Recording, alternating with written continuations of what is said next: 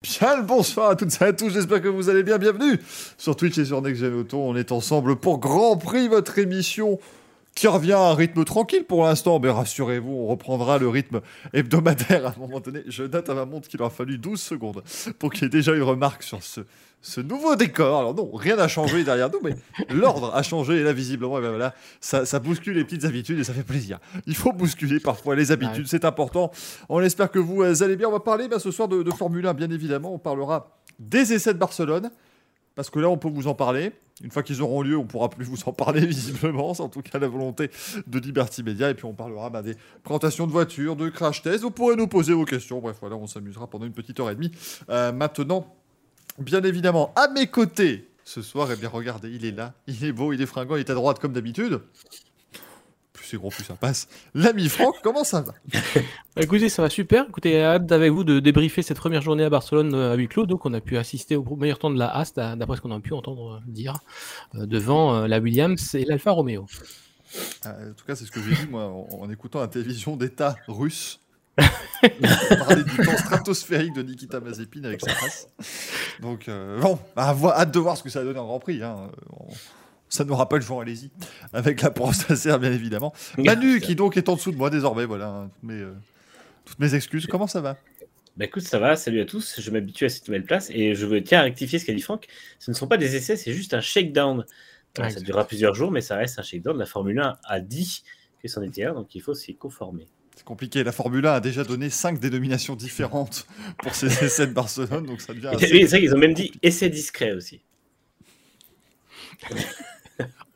Oh, merci. gros, plus ça passe. Merci. C'est tout pour nous. On se retrouve un, de ces jours pour Grand Prix. Parce que là, moi, je peux pas, je peux, on peut pas continuer. C'est merveilleux, les essais discrets. C'est petit. C'est le... Et communiqué officiel, hein, quand même. Hein. Des essais discrets. Putain, mais ils sont mm, mm. Excusez-moi, hein, mais je, enfin, je, passerai jamais en Formule 1, visiblement. Mais oh mon dieu. Oh là là. Ça, c'est fantastique. Mais bon, on va quand même en parler avec l'ami Paul, notamment également. Paul, est-ce que vous nous entendez? Oui, normalement, le décalage est moins fort que la dernière fois. Ah Bonsoir à tous. Passe. Ah, fantastique. Fantastique. Eh ben, on va continuer tranquillement euh, ces émissions de pré-saison et, bravo à nous parce que contrairement au sport dont on va parler, nous on a du public. Donc, euh, si quelqu'un de Liberty Media nous regarde, euh, j'espère qu'il aura la, bonne idée de se dire qu'avec du public, c'est plus sympa. Et non, Paul, puisque je vais tout de suite passer ce stream en abonné uniquement. Seuls les abonnés payants auront le droit de regarder cette émission parce que je ne vois pas pourquoi. C'est une émission discrète. Voilà. On revenir aux essais euh, tour de piste à Barcelone, Shadow Test. C'est fantastique. Euh... Nitram nous dit à la limite si la F1 est honnête, il dirait j'ai touché le chèque. Ah oui, non, mais ça, ça marche pas. Ah, mais oui. Voilà. D'ailleurs, les, courses, les courses sprint vont s'appeler les petits prix aussi. Ils ont fait trouver le nom. Mon dieu. C'est formidable. Welcome to the small prix. Qu'est-ce que c'est que ce Fantastique. Hein. non, non, mais vous allez voir, euh, on va en parler de ces essais de Barcelone. On va commencer maintenant. Alors, vous savez que maintenant, j'ai embauché le mec des guignols de l'info hein, pour faire les bandeaux en bas de l'écran. Ça, va être encore une fois le festival de la galéjade et de la rigolade. Euh, mais du coup, bah les essais de Barcelone. On vous en avait parlé dans la précédente émission. Ça a désormais été totalement confirmé. Ah, communication huilée comme c'est pas permis. Euh, puisqu'ils ont quand même diffusé un, un visuel. Le visuel est extraordinaire. Ah, c'est un en tout petit essai de Barcelone et en gros essai de pré-saison à Bahreïn. C'est prodigieux. Euh, comme on le dit, plus c'est gros, plus ça passe. Et là, visiblement, bah, c'est bien gros. Euh, et ça passe tout à fait. Enfin, ça passe pas auprès des fans de Formule 1. Ouais, c'est ça. Ça passe auprès de Bahreïn, en fait, juste, qui, donne un plus gros chèque. C'est voilà, assez incroyable, euh, mais effectivement, les, essais de, Barcelone ne seront pas véritablement euh, quelque chose de, grandiose. Alors, euh, ils nous disent effectivement que la première séance d'essai est quelque chose de plus, de plus calme, de plus sobre. Voilà, c'est une séance de pré-testing. c'est une pre-testing track session. Si vous comprenez ce que ça veut dire, n'hésitez pas à nous écrire. Hein, vous pouvez euh, euh, nous envoyer une carte postale parce que franchement, je ne l'ai pas.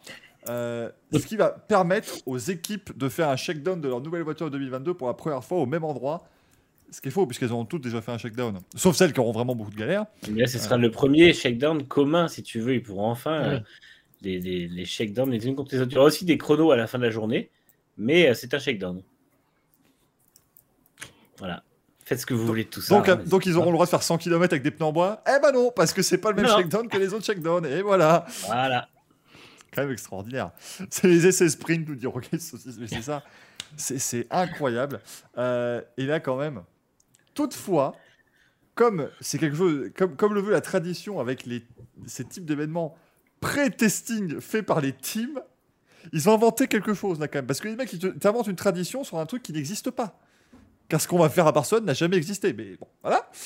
Euh, il n'y aura pas de euh, live euh, visuel ou de live timing, mais il y aura du contenu et les meilleurs temps à la fin de chaque journée. Même en 2004, on n'avait pas ça. C'était mieux avant. Mais en fait, il faut se rappeler que Will Buxton est venu dire que c'était super quand même d'avoir un shakedown des équipes en même temps et trois jours de shakedown avant les essais officiels et tout ça. Donc, euh. mais, Manu, si demain la Formule 1 annonce qu'officiellement ce sera le bruit des moteurs de Formule 1 sera le petit bonhomme en mousse de Patrick Sébastien, il trouverait ça génial. Will Buxton, c'est lui qui va prendre la place de Rose Brown de toute façon. Ah putain, mais c'est sûr. Alors, Goodcar qui nous demande est-ce qu'on aura le droit à des images de diffusion des essais à Barcelone et Bahreïn? Justement, c'est ce qu'on vient de te dire. À Barcelone, on ne verra rien. Enfin, on verra quelques photos par-ci par-là, des trucs. Il y aura des chronos mais tu n'auras rien en live. Tu ne sauras rien de ce qui se passe. Retour au beau vieux temps. C'est... Déjà, souvenez-vous quand Fernando Alonso a vu son accident en 2015. On avait réussi à avoir un truc, c'était super flou alors qu'on pouvait tout suivre en direct. Mais là, ça va être encore mieux. on va voir des trucs, vous allez voir. Dès le premier matin, on va dire il paraît, il paraît que la Williams a perdu la roue avant droite quand même dans le virage. Hein. Hein. Mais il y aura des photos en plus, donc en fait, c'est. Non, non, je suis sûr qu'il y aura des gens. qui n'a aucun sens. Il y aura des gens autour du circuit. Ils viendront, les, médias présents sur place viendront sortiront avec des impairs.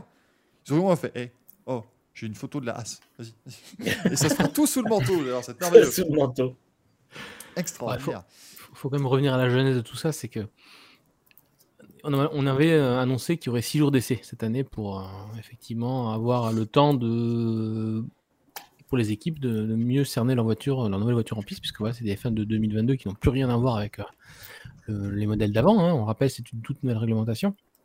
Donc il faut quand, même, euh, faut quand même rouler. Alors pas tellement pour l'aspect mécanique, parce que tout ce qui est moteur euh, va rester sensiblement identique à ce qu'il y avait l'année dernière. Sauf que, bon, évidemment, c'est comme des nouveaux moteurs, parce qu'ils vont être gelés à partir du 1er mars. Donc il faut quand même que tous ces moteurs ont, roule. Euh, par contre, ce qui a pu changer un petit peu, c'est tout ce qui est refroidissement, parce qu'effectivement, la forme des voitures change, donc euh, la disposition aussi de tout ce qui est euh, système hydraulique, refroidissement, ça, ça va avoir beaucoup d'importance à, tester. Et donc, on a décidé donc d'avoir 6 jours d'essai au lieu de 3. le problème, c'est qu'on a tout de suite parlé de d'essai. Voilà, officiellement, tout le monde a parlé d'essai. On voit pas pourquoi on aurait parlé d'autre chose que des essais. Sauf que effectivement, Bahreïn est venu mettre son petit grain de sable euh, là-dedans, c'est le cas de le dire, avec, avec, euh, avec un, effectivement un, chèque. Hein. Il n'y a pas, d'autre mot à dire, même si ça n'a pas été avoué, admis officiellement par, par la FOM. Tout est fait pour que Bahreïn tire la couverture vers soi. Ça a même été jusqu'à, et ça a été confirmé cette semaine, euh, une demande de la part de Bahreïn à ce que les voitures qui tournent à Barcelone soient sans aucune livrée. c'est, ça a été une, donc une proposition qui a été totalement retoqué par les équipes, parce que, un, forcément, ça leur coûte de l'argent, euh, de repeindre, et puis en plus, en, en 15 jours, c'est pas possible de faire des choses différentes. Donc, la FOM a trouvé une astuce pour euh, renommer ces essais de Barcelone, voilà, ce qu'on appelle shakedown, pré-test, tout ce que vous voulez, pour que euh, pour le commun des mortels, ça soit pas les essais officiels. Alors pour nous qui sommes euh, les initiés, les, grands fans qui sommes là à, suivre la Formule 1 24 heures sur 24, 7 jours sur 7, euh, évidemment, on va tous sauter sur nos, petits, écrans hein, de timing, de, live timing, tout ce qu'on pourra trouver le 23 février pour suivre ce qui se passe. nous, avec notre agence photo sur place, qui j'espère pourra diffuser un nombre illimité de photos, ce qui n'est même pas encore garanti et voir effectivement ce qui se passe le, 23 février, sauf qu'on le fera à l'ancienne, c'est-à-dire qu'on n'aura rien de plus que ce que voilà que ce que les, que les personnes sur place, et puis voilà, on n'aura certainement pas de tweet de la part des, équipes, ça va être ça très restreint aussi de, de, ce côté-là. On n'aura pas de, petites vidéos sorties de sortie des stands, de petites vidéos passage de vitesse euh, devant la dans la ligne droite, et en fait tout est fait effectivement pour que le maximum d'informations soit du côté de, de Bahreïn. Donc j'ai envie de dire pour nous, effectivement, c'est extrêmement pénible. Je pense qu'on est tous euh, agacés par rapport à ça. Maintenant, pour 80% 90% des gens qui suivent la F1 comme un sport à la manière de ce qu'a fait Liberty Media, c'est-à-dire de, renouveler toute l'audience, de, rajeunir tout ça, c'est. Euh, je pense que pour ces gens-là, ça, ça va rien changer en fait. Ils, auront peut-être un mot des essais, voilà, en, écoutant euh, le Stade 2, ou je sais pas comment ça s'appelle maintenant, autour de sport sur France 3, voilà. Et après, ils se mettront sur la saison, ils regarderont les grands prix. Mais effectivement, pour tous les aficionados de la F1 qui, qui, qui, sont, qui sont branchés sur, sur les sites web et tout ça à longueur de temps, pour eux, c'est frustrant. Mais pour 85%, 80% de l'audience, ça changera pas grand-chose. Donc c'est pour ça que Bahreïn, à mon avis, a réussi à justifier ça. Quoi. Je me pose une question, moi, Franck. Est-ce que, enfin, euh, parce que globalement, les écuries ne sont pas très contentes de ce qui se passe là, puisque quand même on va les priver d'une exposition qui n'est pas celle d'un Grand Prix, mais quand même, quand même assez intéressante, parce que les yeux du monde entier seraient quand même rivés sur ces premiers essais. Mais on n'a pas encore d'infos, qu'on soit bien d'accord, sur la couverture médiatique, parce que il n'y aura pas de live timing pour les fans, mais il y en aura-t-il un pour les journalistes présents sur place? Et les écuries et les pilotes auront-ils le droit de communiquer à la fin de la journée? Alors moi, ce que j'ai entendu, c'est qu'il n'y aurait même pas de live timing diffusé dans la salle de, presse pour les journalistes qui pourraient être là. Donc quel est l'intérêt d'aller en salle de presse du coup là Aucun, aucun intérêt. On attend, on, s'est positionné pour avoir effectivement les liens. Je pense qu'il y aura beaucoup de visio du coup qui, qui vont se faire peut-être le, en, soirée après les essais. Et je pense aussi pareil, le temps sera limité. À voir que les gens auront le droit de dire. Est-ce qu'il y aura des communiqués à la fin de chaque, de chaque journée? On ne sait pas. Ça risque d'être effectivement une, communication très, extrêmement verrouillée de la part de la femme sur euh, ce qu'on pourra avoir de la part de, des équipes. et des photographes, je ne sais même pas. Après, j'ai du mal à penser que les équipes vont, euh, vont vraiment se, se, contenir d'envoyer de, des photos, des vidéos, parce que, encore une fois, c'est une très grosse exposition médiatique. Et euh, j'ai du mal à penser qu'au niveau des sponsors et tout, ils puissent accepter, bah, dire oui, là pendant trois jours on roule, euh, votre marque apparaît, mais de toute façon, nous on ne communiquera pas dessus.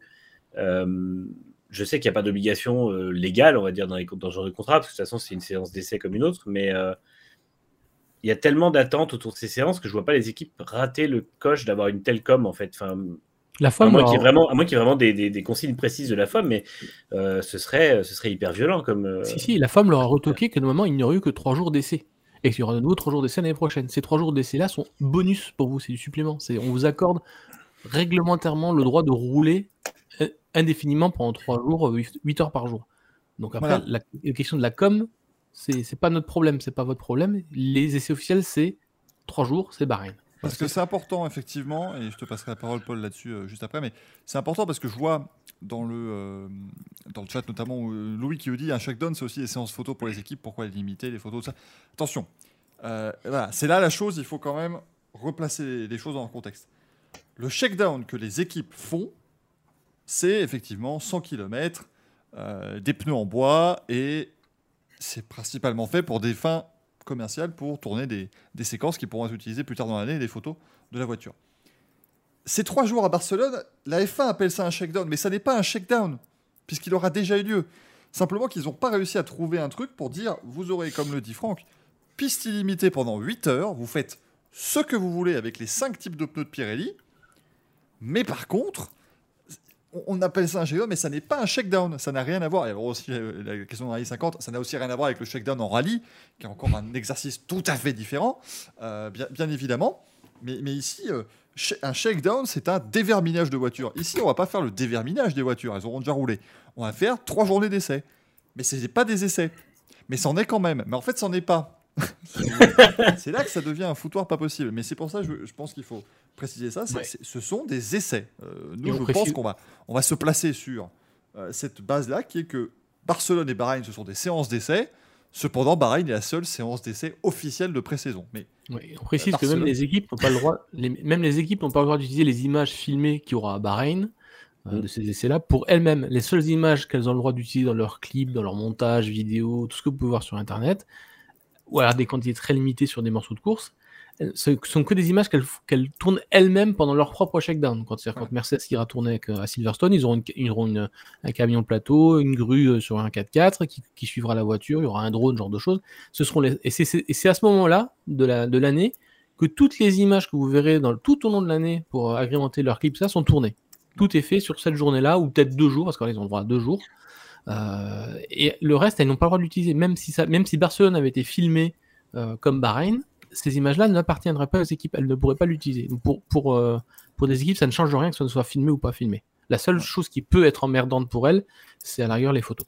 Et en gros, rappelons aussi, il y aura euh, toute la sécurité. Enfin, globalement, pour les équipes sur place, ça va leur, rien leur changer parce qu'elles auront leurs 8 heures d'essai. Euh, elles auront tout leur paravent qu'elles pourront mettre devant le truc. Elles, elles seront exactement comme à Bahreïn. C'est pour nous que ça change. Et c'est là, en fait, qu'est la, est la nuance. Euh, Paul, vas-y, qu'est-ce que tu, tu, penses de cette. Bah, ouais, non, mais vous en, avez, vous en, avez, déjà dit beaucoup, c'est que c'est vraiment la Formule 1 qui se mâche sur la tête. Ça fait deux ou trois ans qu'on nous parle de ces fameux nouveaux règlements, qu'on nous vend, limite qu'on nous survend la, la, nouvelle réglementation en espérant qu'elle porte les fruits euh, qui sont censés euh, voilà, resserrer cette hiérarchie. Mais le fait que les trois premiers jours, on aurait enfin pu voir ces, voitures, de ne pas les voir, c'est vraiment c'est un contresens total. Surtout euh, après, quand même, j'étais le premier à saluer dernièrement le fait que Liberty Media avait quand même fait un sacré effort sur ses réseaux sociaux, sur YouTube, tout ça, pour promouvoir plus l'image de la marque, essayer de, rendre ça accessible encore plus au grand public. Et là, ils ont une opportunité en or. Euh, alors, bien sûr, les essais de pré-saison, ça reste avant tout un plaisir pour les initiés, je parle, je parle juste pour les fans. Mais justement, si tu cherches à, à, ouvrir encore un plus grand public, pour, pourquoi commencer une ère de la Formule 1 en, en, en ne diffusant rien? C'est vraiment, ça n'a aucun sens. Mm. Euh, habituellement, j'aime pas comparer les sports, euh, mais je vais prendre un exemple du foot. C'est comme Lionel Messi qui a signé au PSG cette année. C'est comme si le PSG avait dit bon bah on va signer Lionel Messi, mais vous aurez aucune image de lui en train de signer son contrat ou de s'entraîner. Vous le verrez que le jour du match. Non, ils ont fait une communication évidemment énorme sur le fait qu'ils avaient un nouveau joueur qui arrivait au club et ils ont montré un maximum euh, d'images de Messi en train de signer son contrat, etc. Bref, fin de la parenthèse. Et à l'inverse, en Formule 1, au moment où on essaie de te vendre le plus beau produit, euh, celui qui est censé euh, apporter à la discipline encore plus, on ne le montre pas. C'est vraiment. Alors, après, euh, j'ai me poser des questions sur les scénarios. Est-ce qu'il y avait vraiment un autre enjeu financier à ça? Euh, Est-ce que par exemple, on pourrait se dire euh, une équipe qui appréhende les essais et qui se dit bon, euh, on, voit en soufflerie, on a des données qui montrent que ça va pas trop bien marcher pour nous. Est-ce qu'ils se disent il vaut mieux qu'on soit pas diffusé à Barcelone et, qu'on règle entre guillemets les problèmes de base qu'on a sur la voiture pour ensuite à Bahreïn puis lors de la saison attirer plus facilement des sponsors? Je, je sais pas, j'ai pas essayé de chercher des excuses, j'en trouve pas. Euh, parce qu'encore une fois, on parle, de, visibilité. Les équipes ont besoin de visibilité. Pour attirer des sponsors, il faut des images, il faut des livrets, il faut. Voilà. Donc, c'est, ça n'a ni queue ni tête. Et euh, pour un gros chèque pour Bahreïn, c'est quand même bien dommage. J'espère pour les équipes qui s'en mordront pas les doigts plus tard, même si c'est bon, pas, leur décision à eux, bien sûr. Mais euh, voilà, là, vraiment, 0 sur 10 à la Formule 1 pour ça, ça n'a, aucun sens. C'est, finalement, encore une fois, je le répète, mais dans aucun autre sport, euh, j'ai vu pendant des années euh, le fait qu'on te, promeuve quelque chose autant et qu'ensuite on ne te montre rien les, premiers jours. En tout cas, bien sûr qu'on aura des photos, bien sûr qu'il y aura quand même une saison, mais c'est quand même un, vrai faux départ. Je sais pas, je suis, vraiment, je suis assez d'accord. Enfin, c'est incroyable de nous avoir excusez-moi, mais casser les pieds avec cette nouvelle voiture. Et à raison, c'est un changement gigantesque. Pour oui. finalement vous dire, ouais, mais c'est bon, allez, ça va. Vous n'êtes pas obligé de l'avoir. enfin, je sais pas, c'est vraiment très, très particulier. Alors que euh... je, je, me rappelle qu'en 2009, quand il y a eu les nouvelles voitures, en plus, il y a eu beaucoup, beaucoup de com justement autour de ça. Je me rappelle que Williams avait fait de la com dès qu'ils avaient eu un hybride de, de nouveaux ailerons sur l'ancienne voiture. Et enfin, les gens attendent que ça, en fait. Et. Euh et ça n'a pas de sens. Et je vois pas à quel moment Barcelone a payé pour avoir ça, en fait, pour avoir cette espèce de mascarade, parce que euh, finalement, il y aura très peu de, de com autour du circuit aussi. Euh, eux, ça, les fait, ça leur fait engager des gens pour, pour bosser ces trois jours-là. Et euh, pourquoi à la fin, il n'y a, pas, y a pas grande. Enfin, à moins ce soit juste pour sécuriser le contrat de l'année d'après, mais je suis un peu sceptique sur l'intérêt pour le circuit. Et, et j'aimerais savoir à quel point Bahreïn a payé pour avoir quelque chose comme ça, parce que euh, ça, là, ça change vraiment la face de la, la pré-saison, en fait. Vraiment, c'est, euh, on sent que c'est totalement différent de ce que ça aurait été si Bahreïn n'avait pas ajouté euh, ces quelques millions en plus. Quoi. Ce que, j'aime beaucoup, c'est, c'est la femme qui dit, comme tu, as dit tout à l'heure, Franck, voilà, bon, vous auriez dû avoir trois jours, estimez-vous heureux d'en avoir six Alors que le, débat de base, rappelez-vous, il y a quelques mois, c'était non, mais vraiment, six jours? Non, parce que 8, c'était déjà limite, mais alors là, 6 Donc le, le, vrai débat était là. Bah ouais. Et maintenant, que... il est devenu. Euh, oh non, mais estimez-vous content, il y en a 6, c'est bon. Ouais, D'autant que les trois, les trois jours seuls euh, de l'an dernier, c'était juste à cause du Covid, puisque les voitures ne changeaient pas. C'était les mêmes châssis, même les mêmes homologations quasiment. Donc on avait dit, bah, trois jours, ce sera largement suffisant. Et c'est vrai que ça l'était. Mais là, de toute façon, déjà, entre 2019 et 2020, il y avait eu deux fois trois jours et c'était le strict minimum. Les équipes disaient on ne peut pas faire moins. Quoi. Donc, et je suis sûr qu'en 2023, ils feront aussi la même chose. Peut-être qu'ils feront six jours à Bahreïn, comme ça Bahreïn sera content. Mais je suis certain qu'il y aura aussi six jours parce que les équipes auront toujours besoin ce sera la deuxième mouture vraiment de ces voitures-là. Elles auront besoin, les équipes, de beaucoup bosser dessus. Tout le monde dit aujourd'hui, il y a beaucoup de. Laurent Mekies qui disait notamment l'autre jour, le directeur sportif de chez Ferrari, qui disait les voitures vont beaucoup changer entre 2022 et 2023 parce que justement, tout le monde aura eu le temps de digérer ce qu'ils ont vu chez les autres. Et en fait, les voitures vont vachement non seulement un converger les unes envers les autres, mais deux changer. Donc il y aura forcément besoin de plus que trois jours d'essai qui sont, enfin, encore une fois, c'est ridicule. On ne peut pas faire que trois jours pour préparer une saison. C'est ce que tu dis, en fait, cette, polémique, on n'aurait pas eu si on avait eu les, six jours à Bahreïn. Sauf mm. que euh, les équipes ont refusé, parce qu'elles voulaient absolument, pour les trois premiers jours, être à côté de leur base européenne, et donc pouvoir euh, amener rapidement des pièces s'il y avait un souci. Euh, parce que là, ça se fait facile en, jet. voilà, s'il y, a une pièce qui casse ou quoi que ce soit, ah, ça arrive toujours, hein, sur des, surtout sur des toutes nouvelles monoplaces. là, on, change quand même l'intégralité euh, l'intégralité de tous les boulons, châssis, euh, pièces de carbone, euh, tout ce que vous voulez, tout, bouge, à part le, moteur en lui-même et, son, système hybride, même tout ce qui va en périphérie du moteur change, parce que la, la, la, place dans la, dans la monoplace change. Donc il il y, a tout qui change. Peut-être peut-être le volant qui doit peut-être encore peut-être rester euh, la, base, la base identique, mais, mais sinon le reste c'est complètement différent. Même les freins, euh, les écopes de freins, euh, voilà, on part sur des 18 pouces. Il y a vraiment tellement de choses pour que ça puisse mal se passer. Voilà, c'est la première. Ça fait vraiment des dizaines d'années qu'on n'a pas vu un tel changement de réglementation. Hein. On a toujours eu toujours des évolutions, des choses qui changeaient à gauche ou à droite. Là, c'est vraiment toute, toute, la, toute la F1 qui change. Donc, voilà, ces, équipes ont tenu à ce qu'il y ait trois jours euh, sur une base européenne. La meilleure base européenne qu'il y a, euh, c'est effectivement dans le sud de l'Europe, donc c'est Barcelone. On pourrait aussi tabler sur euh, mais bon, Barcelone est un circuit plus complet pour tester une monoplace. et voilà, on n'aurait pas eu cette polémique si on avait nos six jours à Bahreïn. Et je suis quasiment certain que si l'année prochaine Melbourne ne retrouve pas sa première place en tête, du, calendrier et qu'on a de nouveau Bahreïn, vous aurez six jours d'essai à Bahreïn. Ce qui serait logique. C'est pas, c'est pas, c'est pas déconnant. Mais là, effectivement, il leur faut, comme tu dis, des essais proches de chez eux. On rappelle, hein, s'il un problème, euh, vous cassez votre aileron avant. Rappelez-vous de euh, Red Bull en 2015 à Rérez, euh, il y a une sortie de piste, ils cassent l'aileron avant. Bah, ils ont fait la journée sans aileron avant. Ils ont roulé avec une voiture qui n'avait plus l'aileron avant. ils ont fait ce qu'ils pouvaient, mais au moins, bah, une heure plus tard, ils ont dit le soir, bah, il nous faut un aileron avant. Il est arrivé une heure et demie après en avion, et voilà, basta. Euh, pareil, il faut quand même, faut quand même mettre 5-6 heures pour y aller. Hein. donc euh, forcément, ça te, ça te bouscule un planning. Euh, qui demande pourquoi pas d'essai au Polo Ricard à ces multiples configurations. Écoutez, je pense que Polo Ricard, déjà, on va, on va espérer pour eux qu'ils arrivent à rester encore au calendrier après 2022. Ce sera déjà un bon début. Euh, je pense que c'est ça, en fait, le risque, entre guillemets. Ah c'est que Polo Ricard, ils ont déjà ils, sont, ils, sont, ils ont galéré pour récupérer la F1. Hein. Ils ont dû ramer.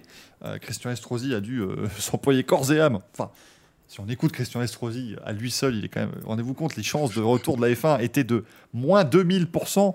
Et juste grâce à son travail et son dur labeur, pouf, la F1 est revenue au circuit Paul Ricard. Donc c'était quand même merveilleux.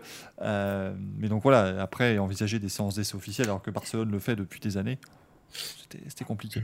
Euh, et puis on privilégiait toujours l'Espagne d'ailleurs dans ces, dans ces cas-là. En général, on avait Rérez à une époque, Valence aussi. Euh, puis Barcelone a ce côté un peu universel où finalement c'est un circuit qui permet de tester tout puisqu'en fait, il propose tout type de virage. Il y a des courbes rapides, des courbes moyennes, des épingles. Donc, en fait, les équipes peuvent comprendre à peu près les données surtout. Et euh, effectivement, ça paraît logique, même si le Paul Ricard a beaucoup de configurations. C'est un asphalte qui est vachement plus atypique au Paul Ricard, euh, surtout qu'il a été fait il n'y a pas longtemps, et des virages beaucoup plus atypiques parce qu'ils ont tous euh, quasiment un carrossage, ce qui n'est pas forcément pratique pour faire des tests vraiment très basiques. Donc, Barcelone est un très bon circuit et même Bahreïn, c'est pas un mauvais circuit pour ça non plus. Mais euh, en fait, c'est juste là, c'est vraiment une question de com en fait uniquement. C'est ça le, problème, c'est problème de com, problème d'argent. Enfin, problème d'argent. En l'occurrence, c'est pas un problème pour eux puisqu'ils en ont trop, plus que prévu. Mais euh, mais en fait, ouais, ils ont juste cédé aux sirènes de. C'est ce qu'on disait il y a deux semaines quand on a fait l'émission. On disait, il faut espérer qu'ils vont pas céder aux sirènes de 20 millions en plus ou 25 millions en plus juste pour ça. Et c'est exactement ce qu'ils ont fait. En fait, ils sont, euh, ils peuvent pas s'empêcher de dès qu'ils voient un chèque dire, bah si, il faut qu'on y aille. Non bout d'un moment, il faut savoir que bah oui, c'est un chèque, c'est bien, mais il faut aussi respecter le public qui te fait vivre parce que euh, Alors ça n'empêchera sûrement pas qu'il y ait 400 000 fans à Austin encore cette année et que les tribunes soient pleines sur les trois quarts des Grands Prix. Mais euh, quand on voit la réponse des gens, des fans, nous on les voit beaucoup, puisqu'on a beaucoup de gens qui commentent, euh, notamment sur, sur Next Gen et après un petit peu sur les réseaux sociaux.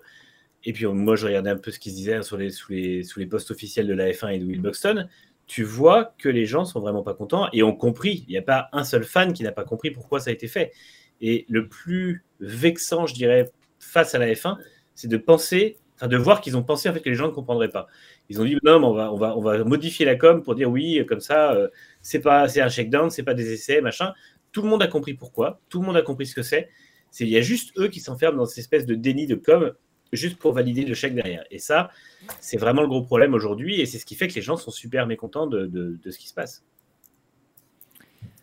Moi, je trouve qu'une autre question qu'on pourrait éventuellement se poser, même si on est tous d'accord sur le fait que c'est l'enjeu financier qui a eu la priorité sur cette histoire, c'est est-ce que la F1 n'a pas peur? Je, m'explique. Si les trois premiers jours d'essai, on se rend compte qu'en fait, les nouvelles monoplaces, pour X raisons, il y a quelque chose qui fait que ça marche pas, nouvelles monoplaces plus les nouveaux pneus, j'en sais rien, j'essaie d'imaginer des scénarios. Est-ce qu'on peut pas se dire, si par exemple Pirelli produisent des pneus qui n'arrivent pas du tout à tenir sur la nouvelle voiture, si les nouvelles Formule 1, euh, pour X raisons, euh, elles n'arrivent finalement pas à se suivre, est-ce qu'ils ne se sont pas dit, euh, on a tellement d'inconnus cette année, euh, qu'il faudrait pas qu'on se crame non plus en, montrant dès la première journée, je sais pas moi, justement deux voitures qui n'arrivent pas à se suivre, un pneu Pirelli qui marche pas. Euh, bah, vraiment, j'essaie encore une fois de, creuser et de, chercher d'autres raisons que la raison financière. J'ai du mal à en trouver, mais je me suis quand même fait cette réflexion. Est-ce qu'ils n'ont pas peur euh, de se dire est-ce que finalement ça va pas être un flop dès le départ Et le fait de pas tout montrer, on a un petit axe, un petit peu de temps et un petit axe d'amélioration avant les essais de Bahreïn, où là ce sera, ce sera public. Je ne sais pas. Hein.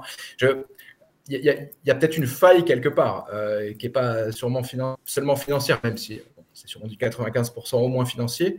Peut-être qu'il y a cette petite inconnue et ils se disent, euh, bon, peut-être qu'on se ferait une mauvaise pub en montrant tout tout de suite. Peut-être qu'il faut qu'on passe trois jours un peu euh, à shakedown, même si le terme, encore une fois, il est, complètement erroné. Et une fois qu'on a, entre guillemets, passé la première salve des questions qu'on se pose, peut-être qu'on montre. Je ne sais pas. Encore une fois, c'est une question que j'ai essayé de creuser, mais encore une fois, dans tous les cas, on saura. Dans tous les cas, on saura ce qui s'est passé, donc euh, ne pas montrer. Bon. Ah, je suis pas vraiment d'accord là-dessus. Euh, moi, par contre, la seule faille. C'est une thèse, hein, c'est pas, mon avis. mais je, ne pense pas qu'elle serait. Le seul faille que je pourrais voir, c'est qu'il y ait une ou deux équipes qui sont absentes de Barcelone. Effectivement, là, du coup, pour la F1, ce serait un petit camouflé. Si effectivement ça avait été les essais officiels et qu'il y a une ou deux équipes qui sont absentes de ces premiers essais, euh, parce que voilà, les crash tests sont hyper difficiles à passer. Ça, c'est un fait. Euh, Nicolas Stambazis l'a dit aujourd'hui, effectivement, l'énergie, euh, rien que sur les côtés, c'est 80% de plus que les F1 de, 2021. Et donc, ça, a donné quand même pas mal de, fil à retordre à pas mal d'équipes, d'après lui. Mais il n'a pas cité lesquelles. il y a eu des rumeurs sur Mercedes, comme quoi ils auraient, euh, raté leur crash test. Ça a été vite démenti dès la, fin du week-end. Lundi matin, le community manager il a dû voir ça, il a dû dire euh, faut qu'on réagisse là parce qu'on est en train de raconter des conneries sur nous. Euh, donc voilà, donc euh, crash test évidemment réussi par Mercedes le 13 janvier pour l'homologation. voilà, donc ça peut être la seule entre guillemets épine dans le pied qui aurait pu y avoir pour ce premier test, effectivement qu'il n'y ait pas les 10 équipes présentes le jour J avec leur voiture. Il y a toujours des rumeurs sur, encore une rumeur sur, Red Bull là, qui n'aurait pas réussi ce crash test. Mais là, pareil, ces rumeurs là, je, je, ne les, je ne les crois absolument pas. Surtout quand je vois la source, la source qui était qui est souvent très contesté euh, du côté de, l'Italie euh, et d'un certain média que je ne citerai pas. Euh, donc voilà. et puis voilà, il y aurait Aston Martin aussi qui aurait, un petit peu de, de plutôt de planning de production. Ensuite, ah oui, mais c'est normal ça aussi, Franck, parce qu'ils doivent s'aligner sur le planning de Mercedes. c'est pas facile pour ils peuvent pas tout gérer si tu veux. Donc... Ouais, et puis Otmar Zavner qui est, qui, est, parti aussi. Euh, qui, Avec les plans voilà, qui, c'est ça, qui est, qui est parti, on sait pas où encore d'ailleurs, mais on aimerait bien savoir un jour. Certainement pas chez Alpi, en tout cas, puisqu'il a dit qu'il n'irait pas. Fermement. mais moi, je serais quand même vraiment sidéré qu'il y ait des équipes qui soient à la bourse sur un projet aussi long terme. Euh, je comprends que le crash test soit compliqué à passer, mais des plannings de production euh, sur un projet qui a été qu'ils auraient pu débuter à, à développer 1er janvier 2021, si en février 2022 ils sont à la bourse, c'est vraiment un gros camouflet sur le fonctionnement de l'équipe. Ben, il se dit que chez Aston, l'ambiance est quand même pas terrible. Hein, et c'est euh, Ralph Schumacher comme qui, qui, lançait ça depuis, depuis l'été. Comme dire que c'était vraiment pas c'était vraiment pas terrible parce qu'il entendait lui-même les échos de, gens qui. Parce qu'il a, il a, il a, roulé chez Jordan, il a des, il a des amis, il a des, des gens qui sont là depuis, de là-bas depuis de longue date. Et ça a quand même tendance un petit peu à se vérifier. Et puis, euh, voilà, le départ de, de il avait aussi un peu prédit quoi, dans, ce contexte-là. Donc, il a souvent été critiqué, critiqué Ralph Schumacher pour ses, pour ses, ses analyses. Mais du côté d'Aston Martin, je crois quand même qu'il était quand même qu'il assez bien renseigné. Donc, euh, est-ce que voilà, ah le, remous, le départ de, de Zaf, euh, l'arrivée de, 8 marches derrière, ça n'a pas, ça pas un peu ébranlé ce, ce, système-là C'est pas, c'est pas possible. On sait comment il est le père Laurent Stroll. Hein. On l'a vu en des images en, coulisses euh, Netflix. Il était vraiment pas content du tout, du tout, du tout de voir que la, que, que, la, que la voiture copiée de, Mercedes a fonctionné une année, mais pas la deuxième. Quoi.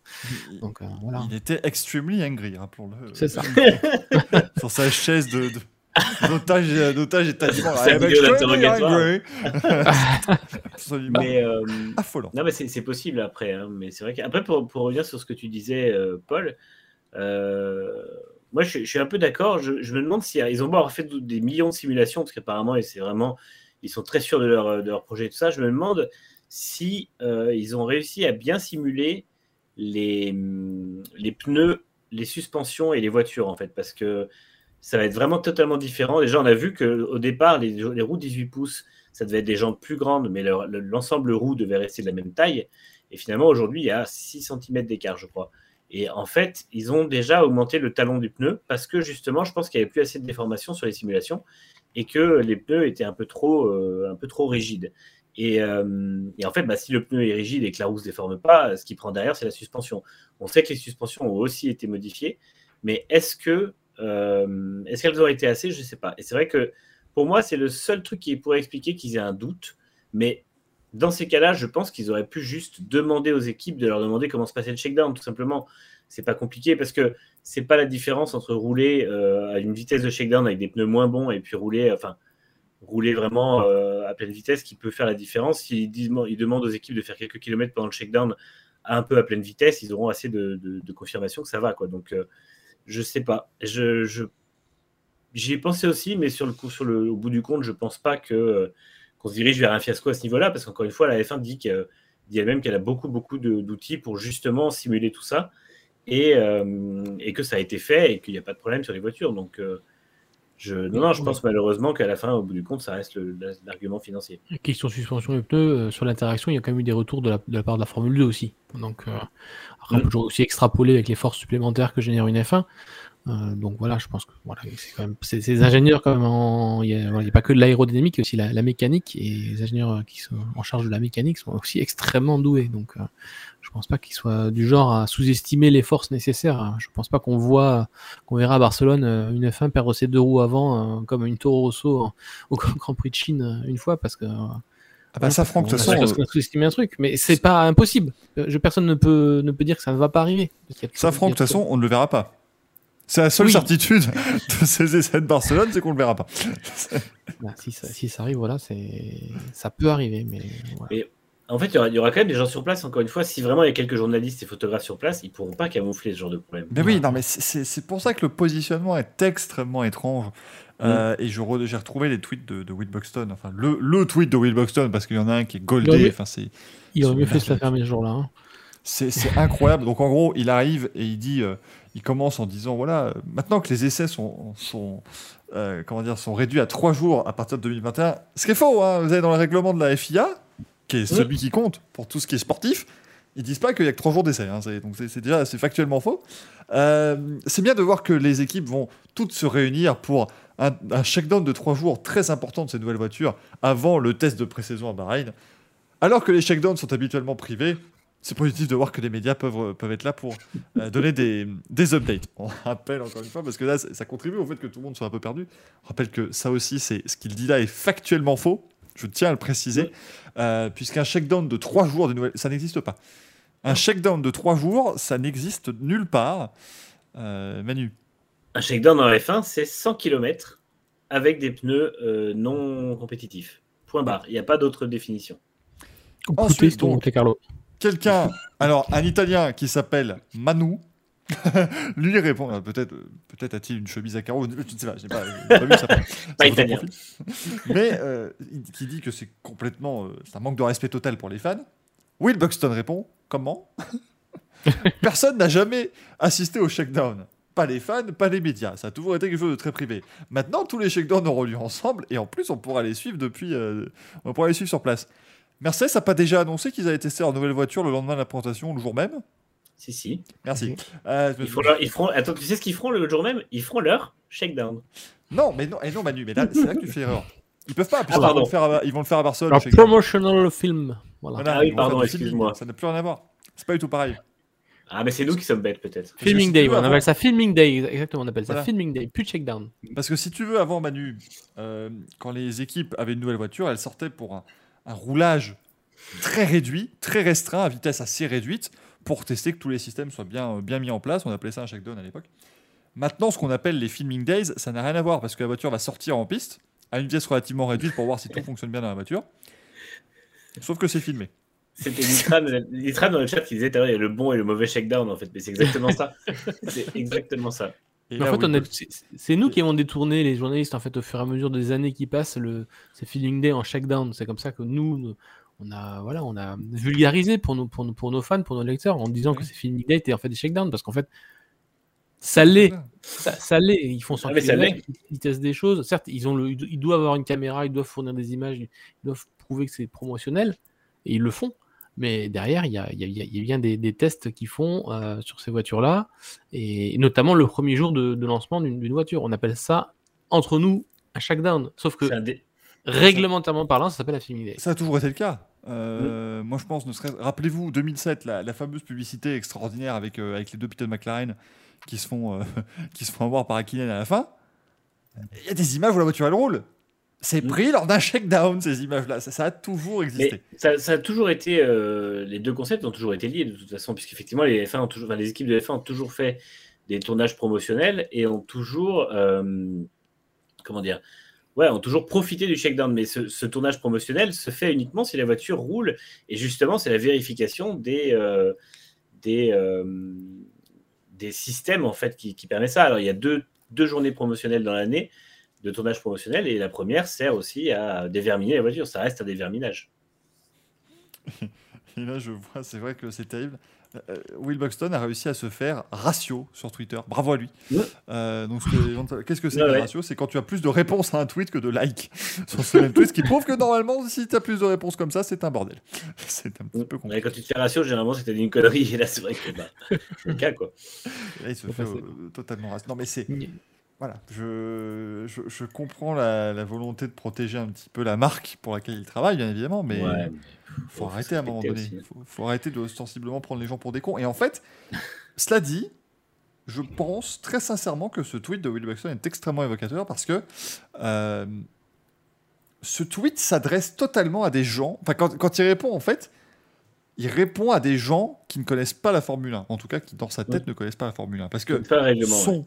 Son, discours, euh, si moi j'ai jamais regardé un Grand Prix et que j'ai juste regardé un peu Drive to Survive et que j'ai envie de me lancer justement euh, dans la Formule 1 parce que j'ai trouvé la série euh, Netflix super, bah, je l'entends et je le dis ah ben d'accord ah oui mais je savais pas donc ah c'est cool Mm. parce qu'avant les shakedowns on les filmait pas et tout maintenant on va voir des trucs ah c'est c'est chouette C'est- Ce que je disais, c'est 80-90% de l'audience de la F1 aujourd'hui, c'est c'est ça maintenant. C'est- c'est- c'est- et donc je, je pense que tout à l'heure on le disait dans le chat aussi c'est pas bien pour les fans et tout ça mais en fait je crois qu'on a la réponse on va pouvoir terminer rendez-vous compte un débat va se terminer avec une vérité universelle jamais vu dans l'histoire de l'humanité mais en fait le, le- le fan de sport n'existe plus. Enfin, les, les, les, comment dire, les fédérations, les personnes qui gèrent les sports ne s'intéressent plus aux fans qu'ils ont, Mm. mais ne s'intéressent uniquement aux fans qu'ils espèrent avoir et qu'ils veulent avoir. À l'expansion. C'est le seul En fait, truc qui les intéresse désormais. C'est de la com positive où ils essaient de faire croire à ceux qui accepteront l'explication qu'on leur en donne plus que ce qu'on aurait dû. Mais en fait, encore une fois, quand, quand tu vois les réponses sur Twitter notamment, et même nous on le voit dans les commentaires, les gens sont pas dupes. Alors oui, il y, a il y a des gens qui auront pensé ça, mais euh, il faut vraiment qu'ils arrêtent de croire que. Et là aujourd'hui, ils ont encore ajouté quelque chose sur Twitter. Ils ont dit on aura une première, un premier aperçu des voitures. Non, arrêtez. C'est pas, c'est pas en répétant une connerie qu'elle devient vraie. Et Will Buxton, ils ont cru que ça allait être un coup d'extincteur. En fait, c'était un coup d'allume-feu et ça va être pareil à chaque fois qu'ils vont remettre une couche parce que à chaque fois, les gens vont dire non, arrêtez de nous prendre pour des cons. On a compris. Ça sert à rien de nous, nous dire le contraire. On sait que de toute façon, c'est faux. Donc, euh, pour moi, pour moi, ils vont communiquer comme ça jusqu'à Bahreïn en fait, parce que du coup, il faut pas se leurrer. De Barcelone à Bahreïn, ça va être, euh, ça va être vraiment polémique sur polémique et controverse sur controverse. Et parce qu'il y aura chaque déclaration de la F1 disant que c'est super bien et qu'ils ont hâte de montrer tout ça aux fans, les gens diront Bah non, mais on a, on a déjà vu un petit peu ce que c'est euh, grâce aux équipes, grâce aux photographes, grâce aux sites euh, et, euh, et, médias. Mais la F1 continuera forcément à dire on, va vous montrer ça, c'est superbe, c'est beau. Enfin voilà, la communication Rose Brown, on la connaît. Donc, moi, je, moi, je, Jusqu'à Bahreïn, ça va être n'importe quoi, je pense. Et moi, je pense qu'on peut même le, mettre plus loin. Euh, Abu Dhabi, moi, je suis. Pour moi, ça rentre dans le même truc. Abu Dhabi, c'est un peu le côté. Euh, euh, tu vas un petit peu aller chercher peut-être le fan de NASCAR en disant vous voyez, on, a fait, on a fait un peu comme vous, vous voyez, on a, on a tout adapté pour faire en sorte qu'il y ait une arrivée sous drapeau vert, voilà, tu vois. Et c'est cette volonté maintenant. Le, mec qui regarde la F1, en fait, et d'un côté, ce qu'ils disent n'est pas, n'est pas complètement faux. dans la position qui est la position de la Formule 1 dans le monde des sports automobiles et des sports mécaniques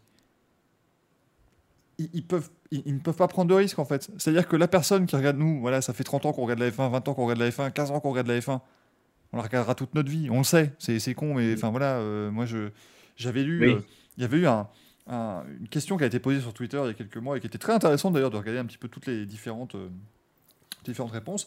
Et la question était, voilà, imaginons, quel est le truc, l'élément qui vous ferait totalement décrocher de la F1, le, le truc qui vous dirait, bah voilà, maintenant, j'arrête de regarder, et moi j'ai répondu, bah aucun je sais très bien que, euh, euh, voilà, euh, jusqu'à ma mort, je regarderai la Formule 1. Je le sais. Hmm. Et, ils le savent aussi chez Liberty Media qu'il y a un nombre incalculable de gens qui vont de toute façon regarder la Formule 1. Donc ils peuvent se permettre maintenant de, de, prendre le risque parce que la, la, F1 en fait ne risque pas grand-chose. Parce que là, les, les, toutes les réponses, les 200 réponses que Will Buxton s'est pris, les, les dizaines de cent, enfin, les centaines, les milliers de messages qu'on a euh, actuellement sur les réseaux à propos de ça. Dans ces personnes, combien ne vont pas regarder euh, la saison? C'est sûr. C'est sûr. Le pire, c'est quoi la, F1 aurait pu éviter tout ça parce qu'on va voir les voitures dans, à travers des présentations classiques euh, avant les essais. Donc, on aura, chaque équipe va communiquer sur sa présentation. Bon, en général, ça sert sur Internet ou par quelques clichés ou, des rendus 3D qui ressembleront tellement à des photos qu'on se fera avoir. Euh, ça fera aussi fort à faire attention. Je pense notamment à As qui va être la première à présenter sa F1. Je suis pas sûr qu'on voit vraiment des photos de la F1, mais plutôt des rendus 3D qui ressemblent vraiment à des photos. Genre le, piège avec, avec As ou Williams aussi. Hein. C'est les deux spécialistes pour, faire ce genre de choses. Euh, voilà. Après, rester sur le discours qui était celui du début, qui était celui du mois de novembre. Je suis remonté sur les déclarations qui disaient on n'a pas logistiquement le, temps de filmer à Barcelone et de filmer à Bahreïn. Et voilà, on serait resté sur des essais traditionnels à Barcelone. Bah, écoutez, on serait revenu à, ce qu'il y, avait l'année d'avant, euh, donc en 2020, c'est-à-dire bah, des essais normaux avec des journalistes sur place, voilà, euh, des communiqués, genre de choses, des photos. Et euh, de toute façon, tout le monde sait que les vrais chronos, les vraies performances, la montée en puissance, les essais filmés par F1 TV, tout, tout, tout, tout, le bordel, c'est à, à, Bahreïn et c'est là qu'on monte en puissance et qu'on vend le, qu'on vend l'abonnement F1 TV, tout ça. Et on n'aurait pas eu besoin de se passer de cette mauvaise pub auprès de, des vrais fans de F1. Je ça des vrais fans de F1 parce que ceux qui, vraiment suivent euh, tout l'hiver, euh, toute cette montée en puissance, les lancements, ça, on va en parler des lancements, mais euh, les lancements, les essais privés, tout ça, ils auraient compris. Je pense ils auraient parfaitement compris qu'il n'y ait qu'une des deux séances qui soit filmée, que forcément celle de Bahreïn qui va se dérouler sur le circuit du Grand Prix, dans des bonnes conditions chaudes, tout ça, machin, euh, c'est la séance qui compte. Et euh, naturellement, c'était la séance qui comptait. Il n'y a pas besoin d'avoir, tout ce mauvais tabac publicitaire avant. Sur Bryson Delicate nous dit le rallye a perdu beaucoup de son audience, rien n'est jamais acquis. Oui, mais c'est, c'est pas. Euh, ça se fait sur plusieurs. ça s'est fait sur des années, en fait. Le, rallye, c'est une perte. en fait, le truc, si vous voulez, c'est que ça, par exemple, c'est parce que tu avais beaucoup de, de, pertes au niveau des, des, constructeurs engagés et perte d'intérêt. Mais la F1, soyons francs, ça n'arrivera jamais. Enfin, c'est le, c'est le pinacle du sport auto. Mm. Euh, c'est le, rendez-vous compte que c'est le seul sport auto qui n'a jamais été challengé depuis sa création quand même. Enfin, est-ce qu'on peut quand même replacer ça dans son contexte? Oui, début des années 90, l'IndyCar a failli. Euh, enfin, Bernie Costone avait peur de l'IndyCar, mais je pense pas que l'IndyCar. Ferrari, Ferrari a longtemps menacé de monter son propre championnat parallèle, oui. mais finalement, ils sont jamais. Fin, fin des années 2000, oui.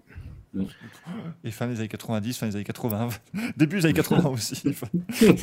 Ferrari, il a de toute façon chaque année. Ça fait longtemps d'ailleurs. J'aimerais bien que Ferrari s'arrête un petit peu. Euh, mais, mais, enfin, jamais, rien ne pourra jamais faire tomber pour moi la F1 de son piédestal dans ce qu'elle est de, de, plus pur. Donc, à un moment donné, euh, ils peuvent se permettre de prendre ces risques puisqu'ils savent que de toute façon, en, plus, en plus, je pense qu'ils peuvent se permettre de prendre le risque de, de se tromper de communication, sachant qu'ils ont déjà renouvelé leur fanbase. C'est ça qui est merveilleux pour eux, c'est que c'est déjà fait. Drive to Survive, on est à la saison 4, c'est fait, ça a permis d'acquérir un nouveau public. Ils l'ont plus que renouvelé, ils l'ont étendu vraiment. Oui, Liberty Media a sauvé la F1 pour moi, parce que avant mm. euh, Liberty Media et Bernie Ecclestone, c'était un public qui était ultra vieillissant. Mm. Euh, il n'y avait pas de digital, il n'y avait pas d'interaction sur les réseaux il n'y avait rien de tout ça.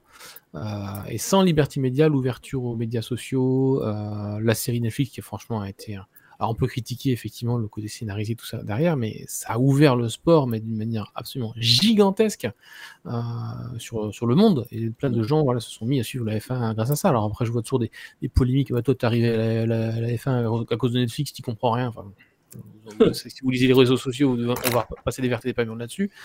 Euh, ok, ils sont arrivés via ça, mais c'est pas pour ça qu'on va les empêcher de s'y intéresser, de devenir euh, de plus en plus experts avec le temps qui passe.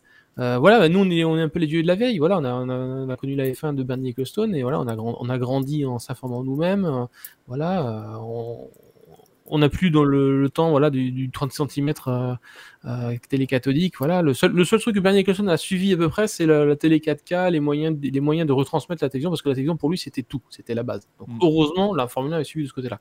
Mais du côté internet, il n'y avait que dalle. Donc, euh, donc voilà, heureusement, là on a renouvelé toute la fanbase, on a relancé le sport pour plusieurs décennies. Sans tout ça, je pense qu'à moyen terme, la F1 s'est soufflé gravement. Quoi. Ouais, mais tu vois, en fait, le, en fait, Liberty Media, pour moi, a sauvé le sport auto. Oui, Parce qu'effectivement, sauvant la F1, mais encore une fois, c'est des gens qui auraient arrêté de regarder la F1 ou qui ne seraient pas venus à la F1, ils ne seraient pas allés ailleurs. Euh, c'est ça qu'il faut aujourd'hui se rendre compte. Alors, désolé, le, débat. glisse, hein. le débat glisse un peu, mais je pense que c'est aussi, euh, c'est aussi intéressant. Mais il faut, il faut s'en rendre compte. Aujourd'hui, euh, enfin voilà, beaucoup de gens.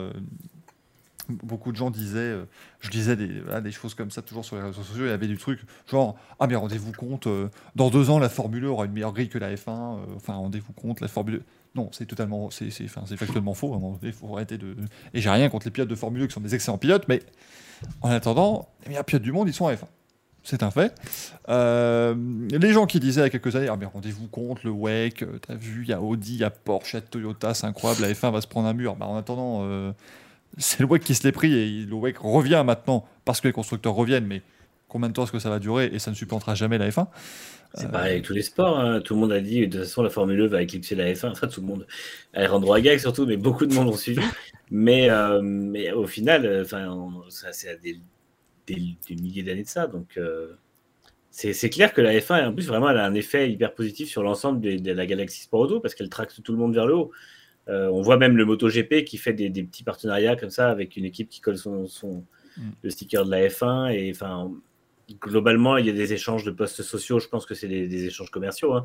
faut pas se ils s'achètent des, des, petites coms. Donc, euh, c'est hyper impressionnant de voir le, moteur qui est devenu la F1 sur la popularité du sport auto. Et encore une fois, euh, pour voir l'effet vraiment Netflix, il faut pas oublier que les audiences du Grand Prix euh, de, des États-Unis sur place, la dernière année avant le Covid, c'était 200 000. Et là, cette année, c'était 400 000. Donc en deux ans et en deux saisons de Netflix, qui a vraiment fait exploser le truc depuis deux ans, euh, le temps que ça se met en place, il y a eu quasiment du simple au double sur les circuits, malgré le fait que les grands prix, les places des grands prix ont souvent augmenté en termes de, budget. Mieux, mieux, mieux, les Américains aiment pas la F1. Non, c'est faux. L'Amérique aujourd'hui, c'est quasiment le marché numéro un de la F1. Euh, en termes de, spectateurs, rendez-vous compte, c'est quand même assez, incroyable. Faut oublier, euh, oublier l'an prochain, ils auront peut-être trois grands prix. Hein. Voilà, sur Bryce Delicate qui nous dit les audiences télé de Formule 1 ne sont pas si incroyables en France. Mais on est sur du x4 depuis, si on prend les, les cinq dernières années. Euh, en termes d'audience. Et sur Canal, ça, sur Canal, ça bat le, foot à plat de couture. la dernière fois, il y a eu sur un Grand Prix qui était en fin d'après-midi, il y a eu 1,4 million. Euh, le match, euh, la tête d'affiche de Ligue 1 le soir a fait 950 000.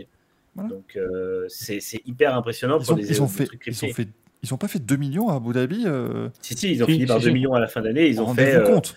2 millions et quelques quand il y a eu une diffusion en clair en plus. et on parle d'abonnés, on parle d'abonnés, donc il y a voilà. plusieurs, personnes dans la télé. Hein. Voilà, puis les gens, les gens diront Ouais, mais tu vois, euh, à l'époque, sur TF1, ça faisait 3 millions et demi. D'accord, mais sur TF1, dans les 3 millions et demi, tu avais des, des, fans un peu casus, entre guillemets, voilà, qui ne payaient pas. Tu avais les gens qui se mettaient devant Walker Texas Ranger, puis après 14 tours, ils se disent Mais c'est pas Chuck Norris J'ai pas, j'ai pas compris. Voilà. Il s'endormait devant Walker Texas. Ranger et il se réveillait à la fin du Grand Prix. Mais Et là, et là, j'ai- là d'ailleurs, juste, je fais une petite, à titre aparté, j'ai de très bonnes stats là-dessus. Quand on dit 3 millions et demi sur TF1, il faut savoir qu'en moyenne, il y avait 1,4 spectateurs devant une télé.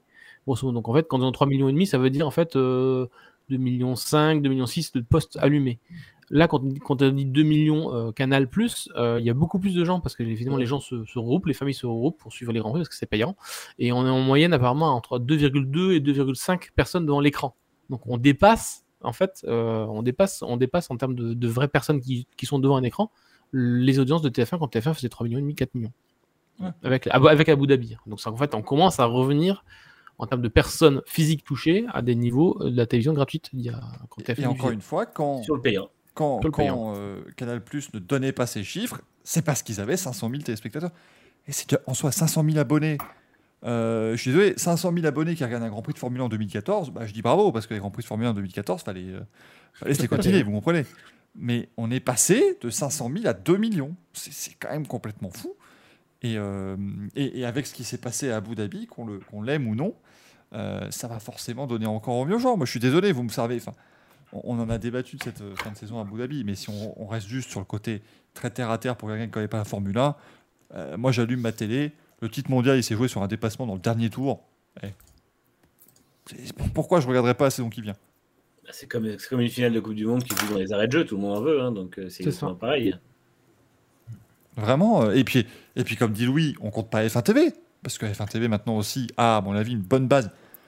Je serais très surpris, encore une fois, euh, si vous me dites qu'il y a 100 000 personnes devant F1 TV en France, je serais surpris. hein. je trouverais que ce serait déjà un beau chiffre.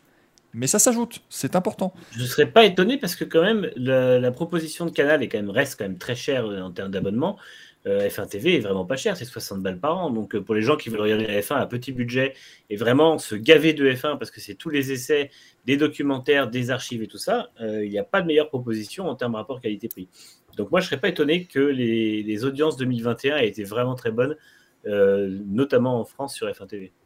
Alors là, je te, je te promets que si, si c'est le cas, là je suis, là je trouve que c'est encore très, très impressionnant, très très très Mm. impressionnant, parce que le, le streaming en fait en France, c'est un truc. euh, bon, euh, moi je me rappelle, euh, vous savez, M6, tout ça, des, fois diffusait des choses en streaming euh, sur Sisplay plutôt que de les diffuser à la télé. Ah, S'ils avaient 15 000 viewers, c'est incroyable. hein. C'était, vraiment Twitch le truc. Quoi. Donc là, si on arrive en plus à avoir développé ça, la, la F1 aura tout gagné. Bruno dit si Hamilton plie la saison en septembre, il faudra s'accrocher pour rendre la fin de saison. Évidemment, on n'est pas à l'abri. Euh, maintenant, euh, encore une fois. euh, Il y aura quand même cette base de 1,2 million, 1,3 million qui est aujourd'hui. hein. Et puis, tu en as beaucoup qui, à mon avis, euh, suivent la F1, mais il n'y a pas forcément que le côté feuilleton, en fait. Enfin, il y a le côté feuilleton quand tu regardes sur, sur Netflix, mais ils, vont pas uniquement. En gros, je pense qu'il y en a quand même beaucoup, même si tu leur dis la saison est finie, enfin, il y a le champion du monde, ils vont quand même continuer de regarder parce que ça se regarde aussi course par Oui. course. C'est un feuilleton où chaque épisode est quand même intéressant. Et pour répondre à Bruno, en plus, comme Hamilton ne reviendra qu'au mois d'avril après s'être fait supplier pendant 2-3 grands prix où il serait pas là, la performance sera comme d'autant plus belle. Sachant qu'Alonso, on sera déjà à 4 victoires en 4 courses, donc il va falloir, va falloir aller chercher le-. Ça risque d'être assez, assez compliqué. Je regarde là, par exemple, je regarde un petit peu le. euh, je regarde Non, Amazon c'est- Prime. euh, Ouais, Amazon c'est- Prime avait, avait, avait, euh, avait dit 1 million de visiteurs. euh, voilà, 1 million de visiteurs pendant Roland Garros. Mais ça, ça- Ouais, c'est pas exactement ce que ça veut dire. Quoi. Roland Garros, c'est deux semaines déjà. Donc tu divises par 14. Euh, tu te retrouves avec des scores qui sont pas. euh, Mm. qui sont pas si énormes. Donc si on arrive effectivement à 100, 150 000 sur F1 TV en France, plus les 2 millions et tout, bah, franchement, on est sur. euh, on est sur. Après, il y y a plein de gens qui sont abonnés. euh, bah, je pense à Manu, je pense que Manu est abonné comme moi à F1 TV, euh, mais on regarde sur Canal. Euh, voilà. Non, moi, je, F1 je regardais F1 sur F1 TV cette année, mais. euh, Ah, bon, voilà. Bon. Ça n'arrête pas de rebondir. hein. Mais oui, je- ah, bah, voilà. c'est mon vieux Gaëtan. Voilà, là. Et tu veux qu'on réinvite Julien Febro avec tout ça? Bon, bah, c'est ça. Mais j'ai rien, contre- j'ai rien contre Julien Febro. Je veux qu'on invite les deux? Mais oui. Ah oui, ça serait, ça serait beau ça. Par contre, on parle, on parle pas de l'émission, nous. hein. Moi, je les laisse. euh, Allons-y. euh. On y en a un qui anime et l'autre qui commente et on inverse le- la semaine suivante. Ce serait magnifique. Ce serait Non, mais ouais. Voilà, donc moi, F1 TV, pareil, je suis abonné, mais en fait, j'ai quasiment pas regardé, à part pour des documentaires de temps en temps de l'année, je m'étais abonné pour les, bah, pour les essais privés, voilà, qui étaient re- retranscrits en, en- en direct par, voilà. Forcément, ça a, été, ça a tellement attiré le fait que voilà, c'était une première d'avoir voilà, 24 heures de, 24 heures de Formule 1 en direct. Et après, c'est vrai que j'ai assez peu profité du, système. Bon, parce que j'ai beaucoup d'occupations avec Next Gen Auto à, tenir, avec tout ce qu'on a à faire. voilà, j'ai pas plus de temps que ça. Et puis quand j'ai besoin de couper, bah, je coupe. Hein, il n'y a pas que la Formule 1 dans la vie. Mais pour ceux qui peuvent effectivement se payer l'abonnement F1 TV, il y a énormément de choses. Je rejoins ce que dit Manu, Manu là-dessus, c'est que pour 100, pour 100 euros par an, 5 euros par mois, c'est pour qui aime la F1, c'est c'est quand même acheter un magazine une fois par mois. Quoi. Mais vous, avez, vous, pouvez en prendre plein les mirettes. J'ai un ami qui est en train de surpasser les, les, Grands Prix des années 60, 70, 80. Il, se repasse tout. Quoi. Tout ce qui, tout ce qui ah ligne, c'est formidable. Mais il y a Sobright et Delicate d'ailleurs qui demande une question qui nous donne la réponse un peu à tout ça. Il dit est-ce qu'un site comme NextGen Auto a profité de cette saison exceptionnelle? Oui. Nous, on a eu des audiences qui ont été inégalées par rapport à l'histoire du site. Donc, euh, Mais tout le monde. Franck peut encore mieux en parler au niveau des chiffres précis. Mais euh, c'est, euh, ouais, bien sûr. je pense qu'il n'y a pas de doute pour les, pour les plateformes comme pour les sites. nous, c'est plus, nous, c'est plus 35% l'année dernière, donc mm. par rapport à l'année d'avant. L'année dernière, on faisait, encore plus 50%. Bon, Next Auto a beaucoup cru en l'espace de 3 ans. c'est un peu particulier, même si Next Auto a un peu plus de, de 10 ans aujourd'hui.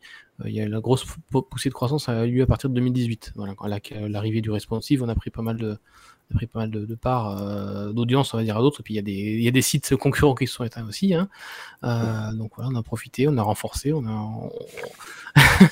On, est aussi fidèle à notre ligne. On est le, le, seul site, euh, je crois, qui se fait un point d'honneur de parler de toutes les équipes à la fin de chaque journée de Formule 1 que ce soit de Mercedes jusqu'à As, on parle de tout le monde, on lu de personne, de tous les pilotes aussi, ça nous, ça nous fait euh, chier, désolé pour le mot, d'aller nous coucher si on a perçu la réaction d'un pilote, quel qu'il soit, euh, voilà, et, et, on se met un point d'honneur justement à faire une couverture de tout le monde parce que tout le monde mérite de la même façon. Après, il y a forcément des actus sur plus d'équipes de, d'équipes que sur d'autres, mais on parle de tout le monde.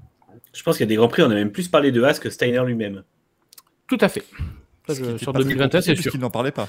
Ah oui, c'est vrai. Toutes ces déclarations étaient écrites par le, par le responsable communication de l'Ecurias et pas, pas dites par Gunther Steiner. Mais de toute façon, enfin, les sites en ont profité, euh, YouTube, euh, Twitch, enfin, à un moment donné, euh, on va pas se le cacher. On, on, on, fait nos petites émissions, ça grandit, ça grandit. Ça grandit certes parce que ce que nous vous proposons est un produit d'une qualité absolument extraordinaire, bien sûr, mais ça produit aussi parce que la saison était formidable.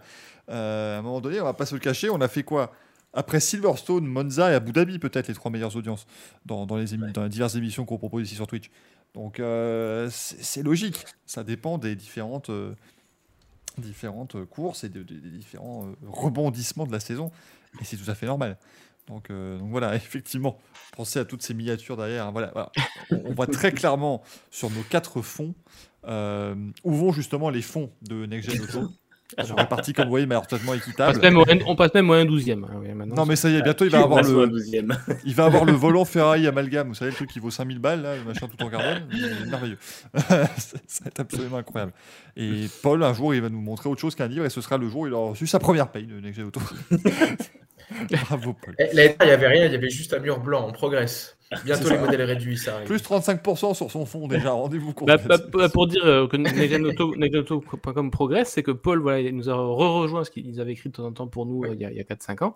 Il nous a rejoint à partir de, en renfort depuis le mois de septembre. Et à partir d'aujourd'hui, 1er février, voilà, il est à mi-temps de nous, avec, avec nous voilà, pour dire qu'on a besoin de, de force vive pour, pour faire vivre le site. Et vous apportez aussi d'autres choses que, voilà, que de l'actu chaude. Voilà, on va essayer un, peu plus sur le, le mag et l'analyse. Ah bah oui, mais il y a un petit peu de temps. Non, parce que ça, si je pouvais me permettre simplement, parce que c'est voilà, c'est-à-dire que cette émission devient méta. Maintenant, on va parler entre nous de choses qui concernent l'équipe.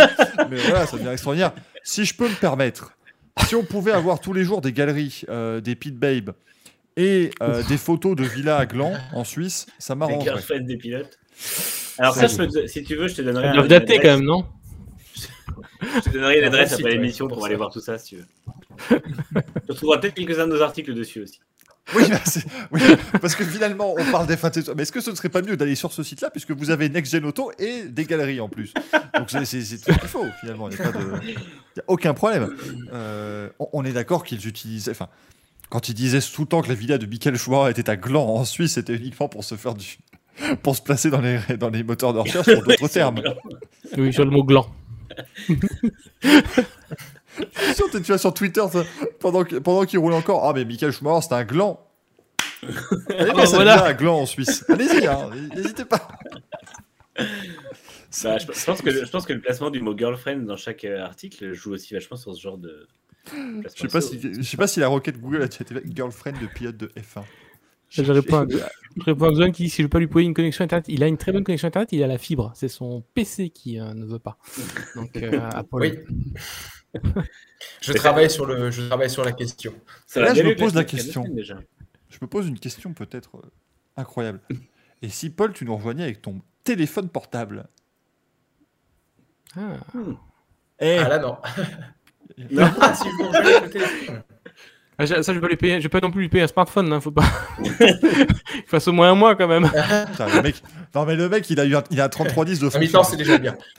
Qu'est-ce que vous voulez que j'en fasse moi avec ça? C'est plus possible. Oh, putain, good, good qui me dit c'est pas gland, à biscrat de live de glace. Elle est validée. Elle est totalement, totalement validée. Très bon, très bon. C'est totalement bon. En tout cas, bon, vous aurez compris que les essais de Barcelone, du coup, euh, nous ont un petit peu fait voilà, euh, diverger quelque peu. Euh, mais c'est intéressant aussi de, voir un petit peu voilà, où se positionne la Formule 1 aujourd'hui. Ce qu'il faut retenir, de toute façon, euh, en termes de couverture, la Formule 1, c'est ce qui traîne tout le reste derrière, de toute façon. Euh, si le sport auto prend de l'ampleur, c'est grâce à la prise d'ampleur de la Formule 1. Donc, et je dirais même, je pense que le fait que le, le MotoGP sur Canal fasse de très bonnes audiences, c'est mm. évidemment dû en partie au fait que Fabio Quartaro est champion du monde. D'ailleurs, si vous n'êtes pas encore au courant, euh, champion du monde de MotoGP est français. un truc, euh, on va en profiter toute l'année. Enfin, jusqu'à ce qu'il malheureusement perde peut-être son titre. Euh, mais je pense que ça vient aussi de, des audiences de la, de la F1. À un mm. moment donné, c'est forcément. c'est forcément L'Inicar aussi, hein. aussi, on profite. Hein. Voilà, le fait que voilà, le Canal Plus devient la chaîne des sports mécaniques, le fait d'avoir un abonnement payant qui regroupe quand même les sports mécaniques majeurs dessus, ça les, ça les booste euh, au moins tous en France. Donc, euh... ah, mais rendez-vous compte. Sport mécanique majeur Hein? Quoi, Non, non, je, disais, tu dis sport mécanique majeur, mais ils diffusent plus la Formule 1 par contre. Ça, je crois qu'il y a plus grand monde qui diffuse la Formule 1. Eurosport est la chaîne de l'équipe. C'est vrai. Avec une bonne couverture sur la chaîne de l'équipe en plus. Ouais, c'est très sympa. Je me demande juste pourquoi on avait le casque de Romain Grosjean en plateau, mais, mais très bonne couverture de la, de la chaîne. Parce que le designer commentait sûrement. C'était sympathique. Mais euh, euh, ils, ont, ils ont même la course des champions sur Canal Plus maintenant. Oui, ce week-end d'ailleurs. C'est quand même, oui, c'est ce, week-end. on va suivre. Euh, mais, mais, rendez-vous compte quand même, enfin, c'est fou de voir que même, même ça, parce que honnêtement, on va pas se cacher, depuis quelques années, Race of Champions c'est devenu ça, bah, ça profite de cet engouement autour des sports mécaniques. Donc euh, c'est très important justement de continuer. Et bon, bah, voilà, il y, a un faux pas qui a été fait par la FA, mais à pas se le cacher, à la fin de l'année, ça se trouve, on, je vais pas dire qu'on l'a oublié parce que c'est quand même un coup euh, très chiant pour nous, mais c'est pas quelque chose qui va, euh, qui va, qui va tuer, je pense, la, la Formule 1 ou D'autant que ça fait une heure qu'on dit tous que ça nous énerve, mais les trois jours à Bahreïn, on sera pendant 8 heures devant l'écran à regarder les voitures tourner. Donc, parce qu'on a fait. Au-delà de, au-delà du fait pour la gorge avec ces conneries. Ouais. au-delà du fait qu'on fasse pour le boulot, de toute façon, on a aussi envie de voir ces, ces voitures tourner. Donc, euh, c'est clair que.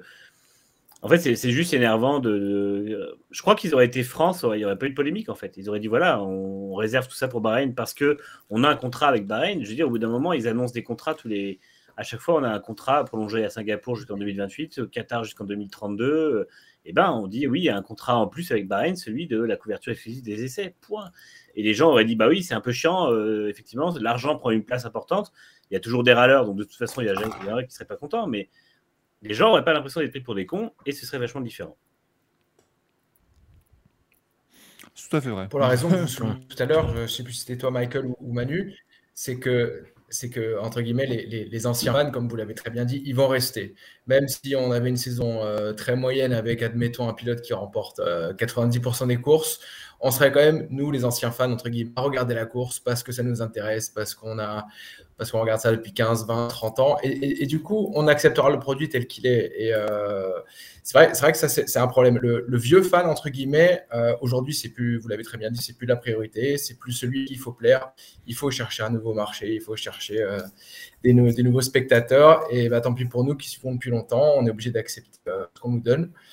Et euh, bon, à voir, voir jusqu'où ça ira. Mais de toute façon, comme la Formule 1 reste en effet le pinacle du sport, que les, que les fans, les anciens ne s'en vont pas, pourquoi absolument chercher à leur faire plaisir, puisque de toute façon, ils vont regarder. Exactement. Et, honnêtement, la, stratégie globale de Liberté a tellement bien fonctionné jusque maintenant.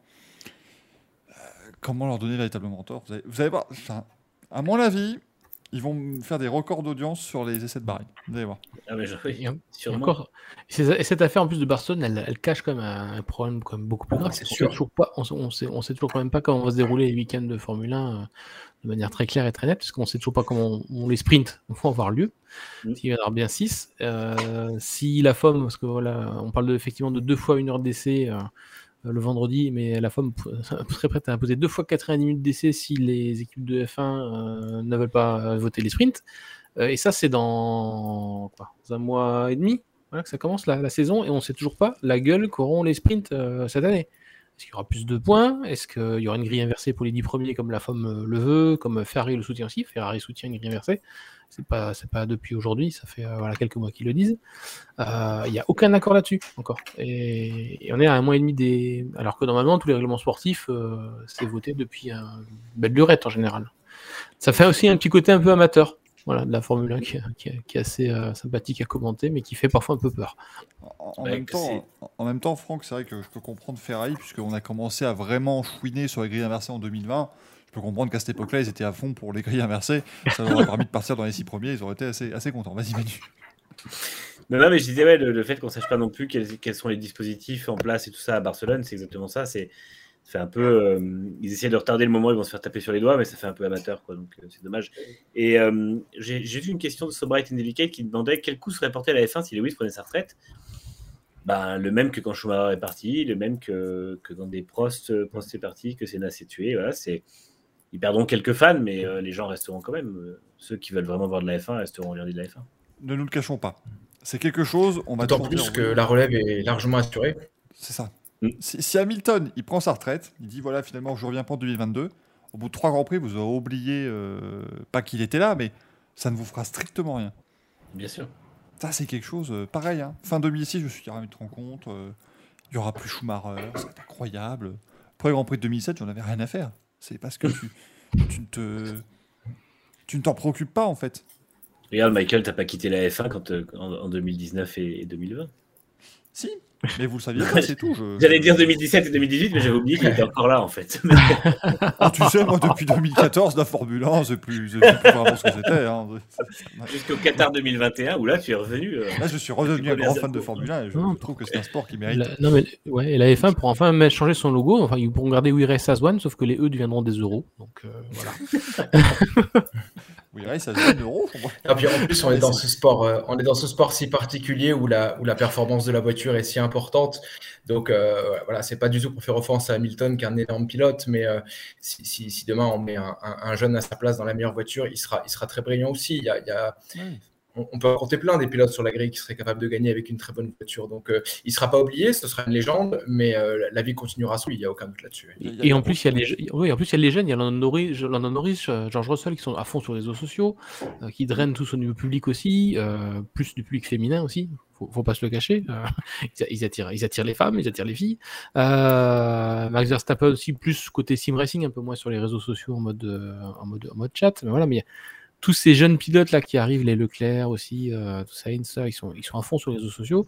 Et c'est ce public-là que je cherche aussi à attirer euh, avant tout le Liberty Media maintenant. Donc euh, mm. Hamilton, il fait énormément pour l'image de la F1. C'est le premier pilote qui rayonne peut-être plus que la F1 en dehors de son sport parce qu'il a une stature, il a, il a pris des positions, voilà, il a, pris de choses, mais il n'est pas la F1. Voilà. Mm. Ça sera un coup. Je ne dis pas que le jour où il annonce sa retraite, la F1 ne perd pas 10%, 10 en bourse mais ça sera vite rattrapé. Quoi. Le seul départ qui, pourrait faire du mal à la F1, c'est Ferrari, je pense, parce qu'il y a vraiment un côté institutionnel euh, lié à la F1. Et je pense que eux, ce serait un coup à la portée à la F1, mais même là, la F1 survivrait, en fait, parce que parce qu'aujourd'hui, rien ne tuerait la F1 en tant que tel, juste un départ d'un concurrent, euh, que ce soit équipe ou pilote. Mais après, tu, parles de la F1 des vieux fans, là, pour le coup. Parce qu'il y a vraiment... bah, des fans de Ferrari, en fait, qui sont quand même nombreux. Mais, euh, à, un moment donné, soyons même francs. En 94, le pilote star de la F1 se tue quand même. Enfin, je sais pas si on s'en rend mmh. compte. Hmm. Et. Et devant les gens, il y a un traumatisme quand même. Non, mais il y a un traumatisme, mais les gens n'ont pas arrêté de. Fin, bah je pense qu'entre 94 et 95, il n'y a aucun changement en termes de viewers, euh, enfin de, spectateurs. Ça, c'est triste à dire hein, de, dire comme ça, je dis pas, mais c'est pas, c'est pas si important. Regardez, moi je, je prends l'exemple de IndyCar où là, par contre, là pour le coup, on a des gens qui s'appellent des meubles, hein, très clairement. Euh, et puis voilà, on s'est dit fin 2017, tu te rends compte, Elio Castroneves, moi j'avais 4 ans, il était déjà en IndyCar, c'est fou, ça, ça va faire bizarre de peur. Première course sans lui, bah, j'étais ah oui, bon, bah, d'accord, une course d'IndyCar, c'est comme ça. Euh... Benur qui me dit, on en parle du coup pour la fin avec le départ de Giovinazzi. Ça, par contre, très dur. Ce, ce coup. C'est qui C'est mal sans remettre. Mais la FE va gagner beaucoup d'ailleurs. Non, mais très bonne question de Franck. Il était où Voilà. Il fait ça. Giovinazzi. Jamais vu ce nom. Je comprends pas. Non, non, mais c'est des choses, voilà. euh, Si. euh, si... Oh putain, non, non. Oh la violence. Vous êtes violent. Oh oui, je viens de le voir, celle-là, elle est belle. Giovinazzi, c'est plutôt son arrivée qui est un coup pour la FE. Oh là là. Brutal. C'est- compliqué celui-là. Mais alors, tu poses la question sur, sur Askew, Xan- mais c'est un truc intéressant. Euh, pour, pour terminer sur le côté, la F1 est vraiment euh, tout, tout ce que vous voulez. Tous les pilotes de Formule 1 qui ont fait de la F1, à un moment donné, on le cite. On dit Stoffel Van Dorn, il a été chez McLaren, Jean Ivern, il a été chez Toro Rosso. Euh, voilà, c'est c'est le cas pour tous. Giovinazzi était chez Alfa Romeo. Oliver Askew, personne vous dit que c'est un ancien pilote d'IndyCar. Ça, c'est-. Et c'est- normal. C'est- normal, ça parle beaucoup plus, c'est logique. Euh, Dan on ne dit pas qu'il a fait de la Formule 2. Dan Tictum, on n'en parle pas trop non plus. Tinto m'a dit qu'il a percuté des Formule 2 Bah, Tictum, il a compris que pour passer en Formule 2, apparemment, il fallait, fallait percuter. Donc, euh, il, il va apprendre. Donc, il va apprendre. Romain qui nous demande, tiens, alors allez-y, hein, c'est le moment où vous pouvez me poser un petit peu vos questions, on va faire une petite fin d'émission comme ça, tranquille, les, les amis là-dessus. Romain qui nous demande, il y a que moi qui pense que les pilotes de rallye sont meilleurs que les pilotes de Formule 1. Oui, car on ne peut pas les comparer. Mm, C'est Sauf qu'il y a incomparable. Raikkonen qui a fait les deux. Non, c'est- Il y a Lup qui a testé aussi une F1. Voilà. C'est vrai. J'aurais En fait, adoré le voir à. Abu Dhabi en 2009, comme euh, c'était la, la fameuse Mm. rumeur. Comme quoi il aurait pu faire un grand prix, ça aurait été incroyable. c'est compliqué parce que On a Ogier là qui sont engagés en WEC aussi. Vas-y, C'est- Manu. Non, mais c'est c'est compliqué, c'est tellement un exercice différent, c'est tellement. Ah, Les pilotes de rallye ont sûrement quelque chose de, de, de peut-être plus fou, je sais pas, ça, qu'il y a quelque chose, enfin, quelque chose quand on regarde le, le rallye qui fait que tu te dis oui, ils sont, ils sont encore au-dessus en termes de. C'est un peu des extraterrestres parce qu'il y a vraiment un côté complètement fou au rallye. Mais euh, faut pas oublier que tout est calculé non plus au niveau. Enfin, ça reste des, des très grands professionnels. Et après, euh, c'est pas les mêmes euh, qualités de pilotes qui sont, qui sont demandées parce que finalement, euh, c'est pas les mêmes. euh, c'est pas les mêmes choses en termes de physique, en termes d'appréhension du pilotage, en termes de concentration, c'est pas la même chose non plus. Donc euh, c'est compliqué de, de- de les comparer. C'est des sports qui sont trop différents, même si euh, c'est avec des voitures à la fin. Quoi. C'est ce que je rappelais. que- euh, Euh, Non, c'est ce que je rappelais il y a quelques émissions, c'est qu'en en Formule 1, on doit aligner des tours et des tours, des tours au dixième, voire au centième près, Mm. et les pilotes de F1 sont capables de le faire. Réessayer avec une montre de faire euh, 3-4 dixièmes, euh, c'est extrêmement dur. Et c'est ce que les, les pilotes font pendant en une 30 euh, sur un tour de circuit, avec euh, des, des variables comme des pneus qui s'usent, euh, des trajectoires qui se salissent, euh, des vibreurs euh, avec des débris, genre de choses.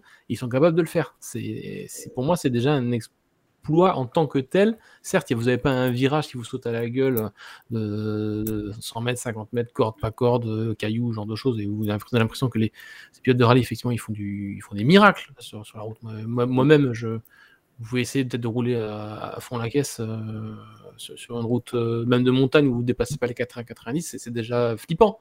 Mm. Ils sont à 160. Euh, donc, euh, donc oui, mais les, les deux exercices sont complètement différents et demandent des qualités différentes, des qualités que certainement les uns peuvent avoir chez les autres, mais ils ne les auront pas sur les 2-3 derniers pourcents. Voilà, ça, on est toujours pareil, sur- on est toujours sur 97-88%.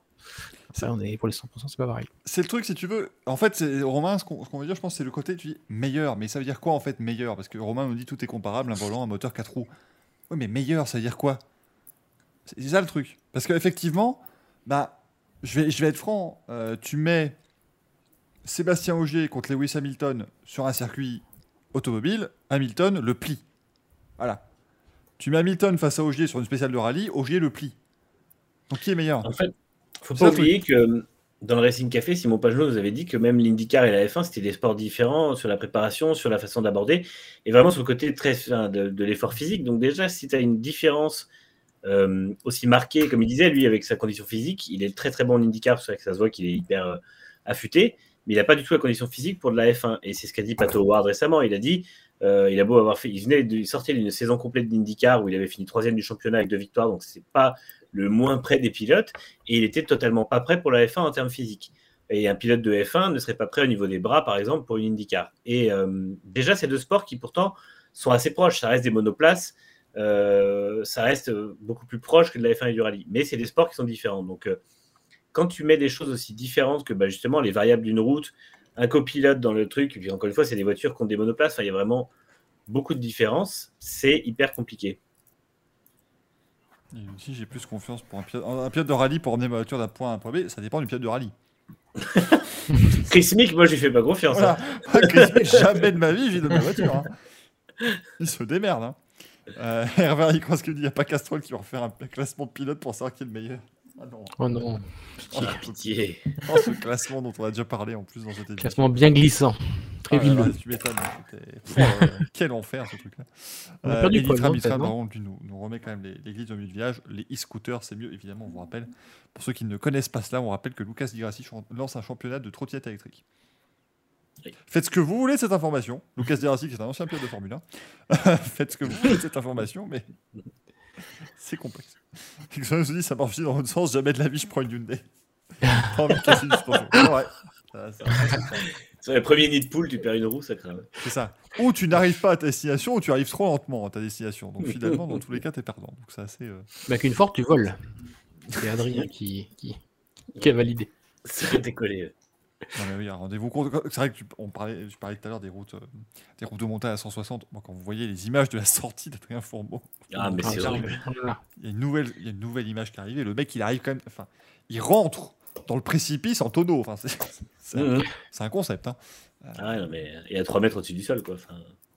Vraiment, c'est assez incroyable de voir ce qu'on ce qu'on peut faire aujourd'hui avec une voiture de, de rallye. Euh, c'est arrivé à destination sur des gaz toxiques, c'est vrai qu'il euh, y a eu des, des, complications aussi chez Hyundai. Ils ont eu beaucoup de difficultés, hein. peut-être qu'ils viendront à F1 un jour. changer un petit peu tout ça, je ne sais pas. Euh, mais, mais en tout cas, bon, bah, vous savez, on, on, va quand même les attendre avec impatience parce que ça fait plaisir de pouvoir se dire que c'est ce mois-ci qu'on va découvrir ces nouvelles monoplaces. Euh, normalement, à Dans peu près. Jours, hein, déjà. Euh, bah, mais qu'est-ce qu'on va voir en fait? C'est le grand euh, Gros questionnement, qu'est-ce qu'on va nous montrer dans ces diverses présentations? Est-ce qu'on nous montrera ce que, ce que les voitures, voilà, à quoi ressembleront-elles vraiment? Est-ce qu'on montrera juste des livrets sur la voiture de, de base 2022 Je ne sais pas. Ah, S'ils si, osent encore euh, utiliser le, prototype de la FOM, c'est vraiment honteux quand même, parce que on a tout vu. Enfin, à partir du moment où il y aura des livrets sur le prototype, on les a déjà vus, donc euh, faut arrêter. On, verra quand même, ouais, je pense qu'on verra quand même très rapidement les vraies voitures, mm. euh, puisque ouais, on n'oublie pas qu'on est sous des budgets plafonnés maintenant, hein, donc euh, s'amuser à produire un faux aileron, ce genre de choses, ça coûte de l'argent et ça c'est pas c'est pas du marketing, hein. euh, ça, ça, rentre directement dans le plafond de 140 millions de dollars, donc il faut, faut on s'amuse pas à produire des, des, des, des, fausses pièces juste pour le, la joie de, de, tromper les concurrents. Donc, ouais, mais attention Franck, parce que maintenant, moi je pense quand même que ça va être le cas. Euh, tu parlais tout à l'heure, As, Williams, ça a toujours été des fausses images, et en plus, bon, voilà, ah. avec, avec, As, on voyait des Photoshop assez euh, grossiers. C'est pour ça que je pense que moi, juste des, des, trucs avec les voitures 3D qui sont actuellement là, et tu changes juste la livrée, ça prend euh, 3 clics euh, euh, dans ton logiciel 3D pour, euh, pour changer la nouvelle livrée, ça me surprendrait pas. Ah, c'est aussi que ça faisait 4 ans qu'ils avaient la même voiture, donc c'était facile de, de changer juste la livrée. Oui, bah ils auraient pu au moins faire ça sur la vraie, du coup. Euh, l'LS67 que moi, est-il possible qu'elle soit vraiment super différente? J'espère. Je suis pas sûr, mais j'espère. Oui, après. Sur certains points, ouais. Ouais. Il y a des zones de liberté. Hein, c'est, assez. Euh, c'est quand même assez restreint. Hein. Les zones de liberté sont quand même assez restreintes. Il y aura peut-être des solutions, des petites mini-solutions des d'aérodynamique différentes, mais les, grosses zones sont quand même assez définies. Euh, il y aura pas des. Il y aura moins de différence entre les fans 2022 que les fans 2021.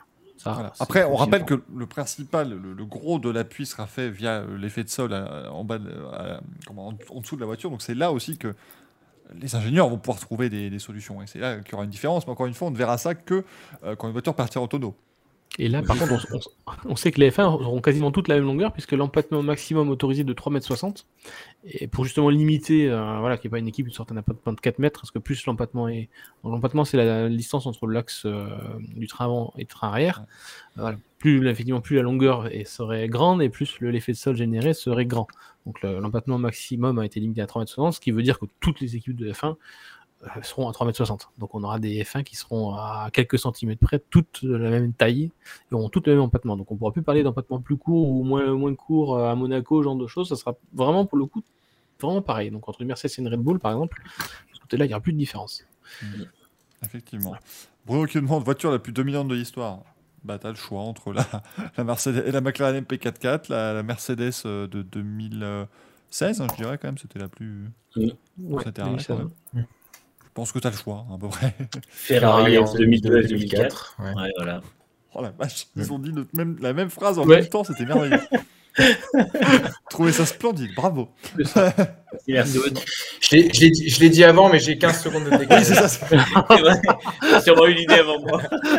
Paul, il l'a dit à 21h35, mais voilà, ça vient d'arriver. Ça vient d'arriver. C'est pas, voilà, grave. Euh, Raikkonen va-t-il remplacer Michael Maisy? Je pense que Kimi Raikkonen, il va aller Oh merde. loin. Je pense que la, raison, la réponse est juste bourre. Son base étiquette qui nous dit Savez-vous les nouveaux pneus euh, permettront aux pilotes d'attaquer Oui, enfin, c'est ce qui est prévu en tout cas. euh, Oui. De, de pouvoir, voilà, justement. euh, A priori, de ce côté-là, il y a quand même de très très bonnes, très très bons retours d'informations après les, les derniers tests d'Abu Dhabi. hein. Ça peut vraiment attaquer fort longtemps et il y a vraiment un. Il n'y a pas encore le cliff, ce qu'on appelle le cliff, c'est vraiment la chute de performance que voudrait Pirelli à la fin, euh, à la fin de vie d'un pneu. Quoi. Ce, qu'il faudrait, ce que Pirelli souhaite, c'est qu'à la fin de sa- d'un pneu qui soit très performant, il y ait vraiment une chute drastique de performance qui entraîne un arrêt au stand. Euh, ce qui permet effectivement d'avoir moins ce côté gestion de pneus, on essaie de faire durer le relais le plus longtemps possible. C'est encore quelque chose qu'ils ont dit qui pourrait voilà, on assiste à la conférence Pirelli de présentation à- à- avec Manu et c'est quelque chose qui effectivement sera plutôt travaillé forcément en 2023 parce qu'il faut quand même une année d'expérience avec les pneus de- en 2022 pour arriver à cette euh, chute de performance. ils, seront, ouais, ils seront un peu plus sur bois cette année, mais bon, ça paraîtra quand même. Voilà, Bah, du qu'ils peuvent attaquer plus longtemps.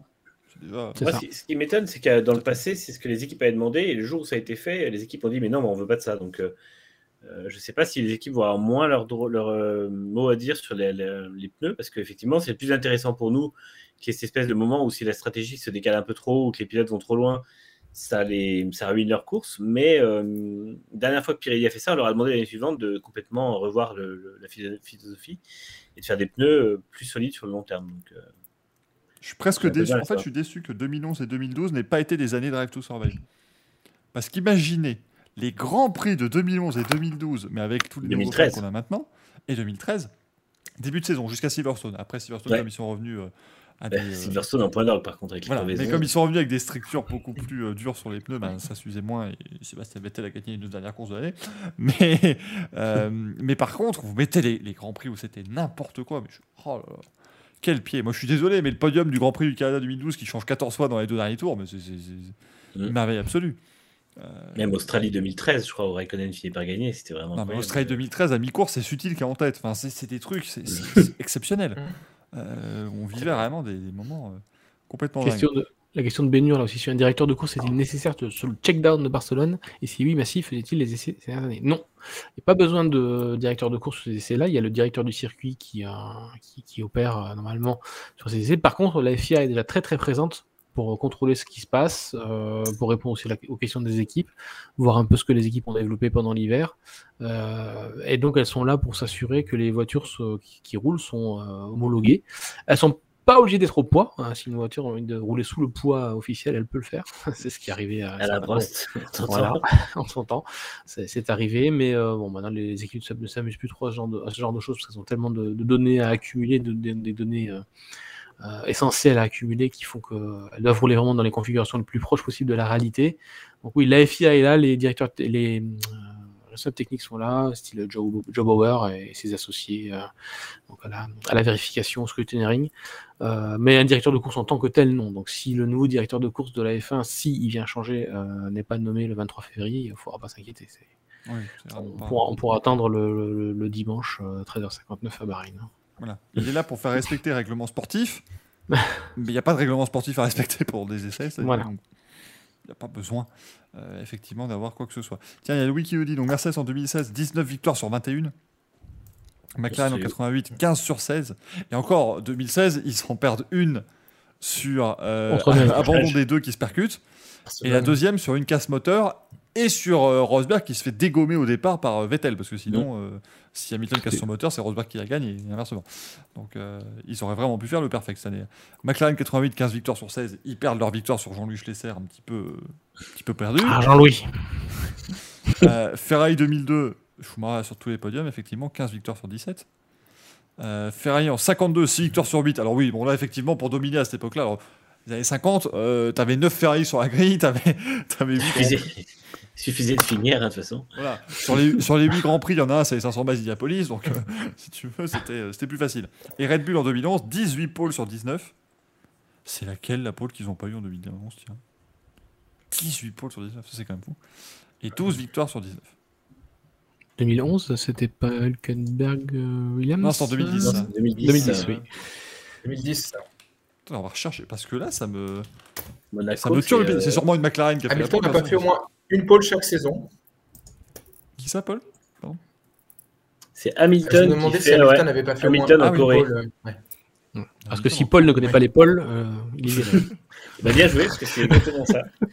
Hamilton en Corée, ouais. Hamilton en Corée du Sud. Il y a 3 pôles de Weber et euh, 15 de Vettel.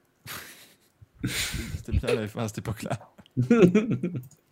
C'est vrai que- oui, je disais 2011, non, 2012-2013 pour les pneus, s'il vous plaît, pas, pas 2011. Oui, ouais, parce que 2011, c'est un, c'est un carnage. On s'enduit, hein, on s'enduit fortement euh, en, en 2011. Mais que voulez-vous Ça, on fait, on fait ce qu'on peut. Euh, Alain Prost a-t-il trouvé un point de chute en F1 oh, Est-ce qu'il a vraiment envie de trouver un point de chute en F1 Je suis pas sûr. Hein. Non, je pense que là, c'est. Bah, il, a quand même maintenant. par- il a quand même parlé de... du fait qu'il avait envie de, de briguer la présence de la FIA. Je pense Oui, que s'il avait su, je pense que s'il avait su plus tôt que euh, Rossi lui ferait ce coup-là, il se serait peut-être présenté. Laurent Rossi, on rappelle, hein, parce que des gens vont. Qu'est-ce qu'il fait là? Non, mais oui, ça, ça aurait été, ça aurait été fort, je trouve. Alain Prost en président de la FIA, je pense que ça aurait été, euh, ça aurait été assez fort. Mais là, en plus, pourquoi retourner en F1 Parce qu'il n'y a, plus euh, Jacques Chirac qui peut y demander. Parce que ça, c'était une, demande express du président. Euh, donc, ouais, je ne sais pas trop ce qu'il pourrait faire, mais franchement, voilà, qu'est-ce qui. Pourquoi aimerait- aurait-il envie de revenir? Il était dans un rôle déjà un peu plus cérémonial, on va dire, un peu, euh, de consultant. Euh, je pense qu'il n'a pas, il a pas besoin, en fait, maintenant de. de Bah, Prost en revenir. F1, à part son équipe, c'était Renault. Quoi. Euh, il a toujours été lié à Renault. Donc là, vu que Renault lui dit, euh, entre guillemets, euh, au revoir, euh, il n'a plus d'autres points d'attache quoi, que ça. Donc, euh, Ça, je vois pas. et il retournera pas chez Ferrari, voilà, c'est ça. Il est où le camion? On peut peut-être le mettre ah, entre qui? Ce serait drôle. Vous voyez, c'est là qu'on voit que Ferrari en réseaux sociaux, ils sont pas bons. Moi, j'aurais largement déjà fait une vidéo où c'est Alain Prost qui fait le troquis qui amène la voiture de Barcelone à Monaco, voilà, et qui conduit le bus, le camion, pardon, et ça aurait été très chouette. Euh, Romain, que dit Prost ou Senna? Mansell. Oh. Oh, Qui osera répondre Piquette? Berger. Prost, on est chauvin quand même. Ah, Moi, je commençais tout juste à suivre la F1 à ce moment-là. Euh, forcément, euh, français, euh, aiguillé un peu par mon oncle, c'était plutôt Prost aussi. J'admirais autant les deux, en fait, jusqu'à la fin. Le côté, le côté foufou, comme on dirait, presque des pilotes de rallye qu'on pouvait voir chez Senna sur un tour. Et le côté calcul- calculateur, professeur de, de Prost, qui était aussi impressionnant. Bah, moi, étant, étant plus jeune, j'étais forcément un peu plus sensible à la, à la fougue de, de Senna, mais après avoir, après avoir rebattu toutes les cartes, euh, re- relu, revu des courses et tout, euh, Prost a quand même fait du- un sacré boulot face à Senna. Donc, euh, c'est trop difficile à départager. C'est deux styles complètement différents. C'est comme Schumacher ou Hamilton. Quoi. Je pense qu'on pourrait pas, pourrait pas choisir. Quoi. Moi, je peux vous le dire, j'aurais choisi euh, Prost à l'époque. Maintenant, ça y est, j'en suis enfin convaincu. Ah. Ah, vu tout ce que j'ai mis dans la gueule à Verstappen cette année, et vu que pour moi. Senna était pareil, eh ben, j'aurais été pour Prost. Ouais. Je- C'est vrai. Euh, sans dire que j'étais spécialement pour Hamilton cette année, c'est pas le cas, mais j'aurais préféré l'approche de Prost. Euh, parce que y a, enfin voilà, y là, quand vous voyez le nombre de, de, de folies que pouvait faire Ayrton Senna, et pour le coup, de, de vraies folies, après en même temps, vous prenez Suzuka 89, et, là, je trouve que bon, la Prost fait littéralement n'importe quoi. Donc, vous voyez, il y, a- il y a de tout. C'est ça qui est bien. On peut, on peut Mm. faire des émissions de 3 heures si vous voulez, comme ça. Bon, pas comme ça. Très bonne réponse dans le chat. Boutsen, évidemment, dit Tram. Oui, voilà. ça va sans dire que j'aurais évidemment. Ça rebondit. Ça, Ça rebondir. Euh, J'aurais évidemment été pour Thierry Boutsen, bien sûr. Euh, Alboreto, Ah. Gilles Villeneuve, je dis un célèbre inconnu. Alors, faut préciser maintenant, Gilles Villeneuve, le, le papa de Jacques, pas le fils de Jacques. Désormais, euh, Ah oui, c'est vrai. Jacques Villeneuve a un, a un fils qui s'appelle Gilles, et ça, je trouve que l'hommage est, est excellent. Bien Et donc le fils de Gilles s'appellera nouveau Jacques? Je suis perdu, moi je, je- je suis complètement- Ah, parce qu'il y a déjà l'oncle de Jacques qui s'appelle Jacques, alors moi je suis pour moi. Moi, je lui offrirai un dictionnaire des prénoms, je pense que la prochaine fois que je le vois. Essayer de changer un peu, de casser un peu la. Non, parce que si vous voulez, si on veut vraiment être sur un truc absolument affreux, hein, attendez, parce qu'il faut, ah, il faut, faut que je retrouve un truc incroyable, c'est que techniquement, euh, Jacques Villeneuve gagne une course en, en IndyCar en 85. Mm. Mais il fait ses débuts en IndyCar en 94. Très très fort. Mais, c'est pas- mais du coup, c'est pas le même. c'est- perdu, moi. C'était en DeLorean? Et- Il y a un vrai problème d'inspiration quand même, parce que quand tu vois que Michael Schumacher a appelé son fils Mick, c'est pareil, c'est pas non plus. Le prochain Ça va, Mi, ça va. Il a, il a- voilà, il a un peu. Le prochain s'appellera Mi. Ouais, c'est ça. M, c'est comme Miu c'est comme Miu Miu. le vrai prénom de Miu Miu. bah. Ce que dis, un concept d'émission, parler de F1 en regardant des vieux Grands Prix? C'est pas con comme idée, ça. Ça pourrait être sympa. Ça pourrait marcher, je sais pas. Moi, je- Non, mais écoutez, on va. On va essayer de remettre, euh, de remettre un peu le couvert. C'est vrai que d'ailleurs, j'ai j'ai même pas pensé en faisant mon planning pour cette semaine. Pourquoi pas, après tout? Ça pourrait être fun. Euh, y- j'ai un vendredi de libre. RS 97, tu l'as fait déjà? Euh, comment, Franck? RS 97, tu l'as fait déjà? Non, on l'a pas encore fait, ça, Manu. hein. Non, Je crois. non, non, non, non, on l'a pas fait.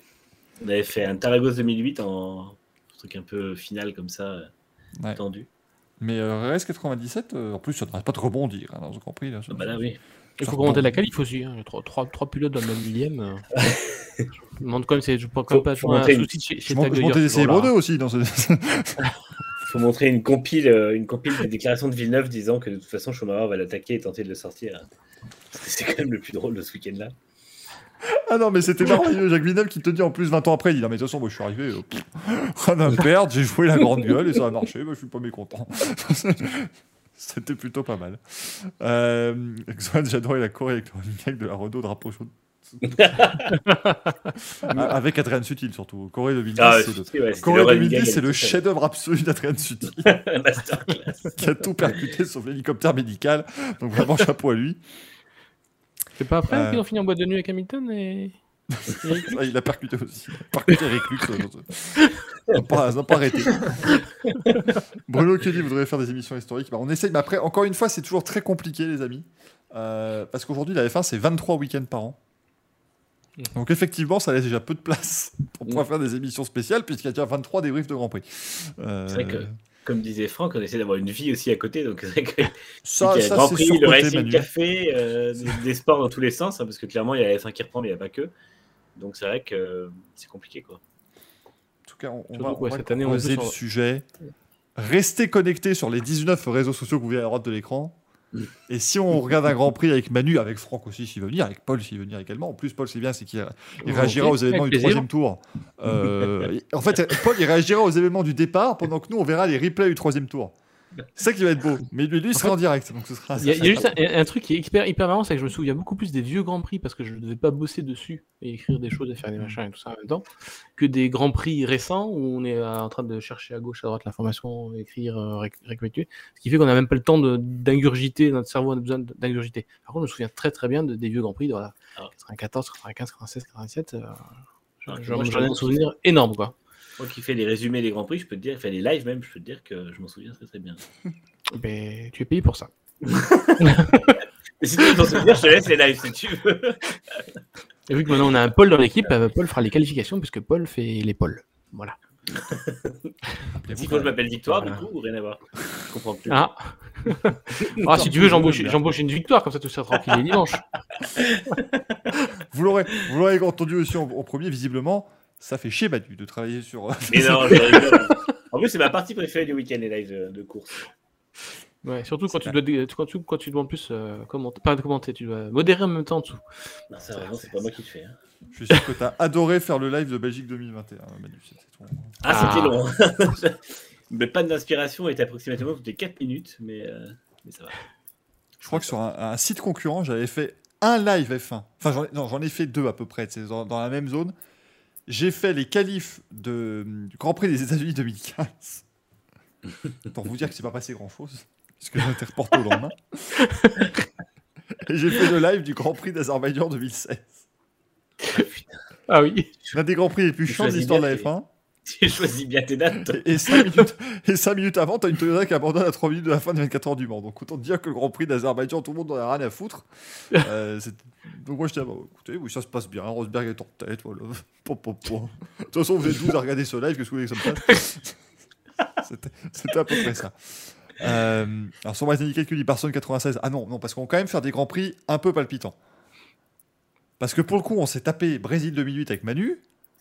Voilà. C'était Erreur. purge Ah, jusqu'à jusqu'à la 4 tours de la fin, c'est de la merde. hein. Franchement, Nitram nous dit effectivement le, le point, point marquant, fait marquant de l'Azerbaïdjan 2016, c'est Stoffel Van casse une chaise. C'est tout. C'est le seul truc qui est important. Sinon, le reste, il ne se passe strictement rien.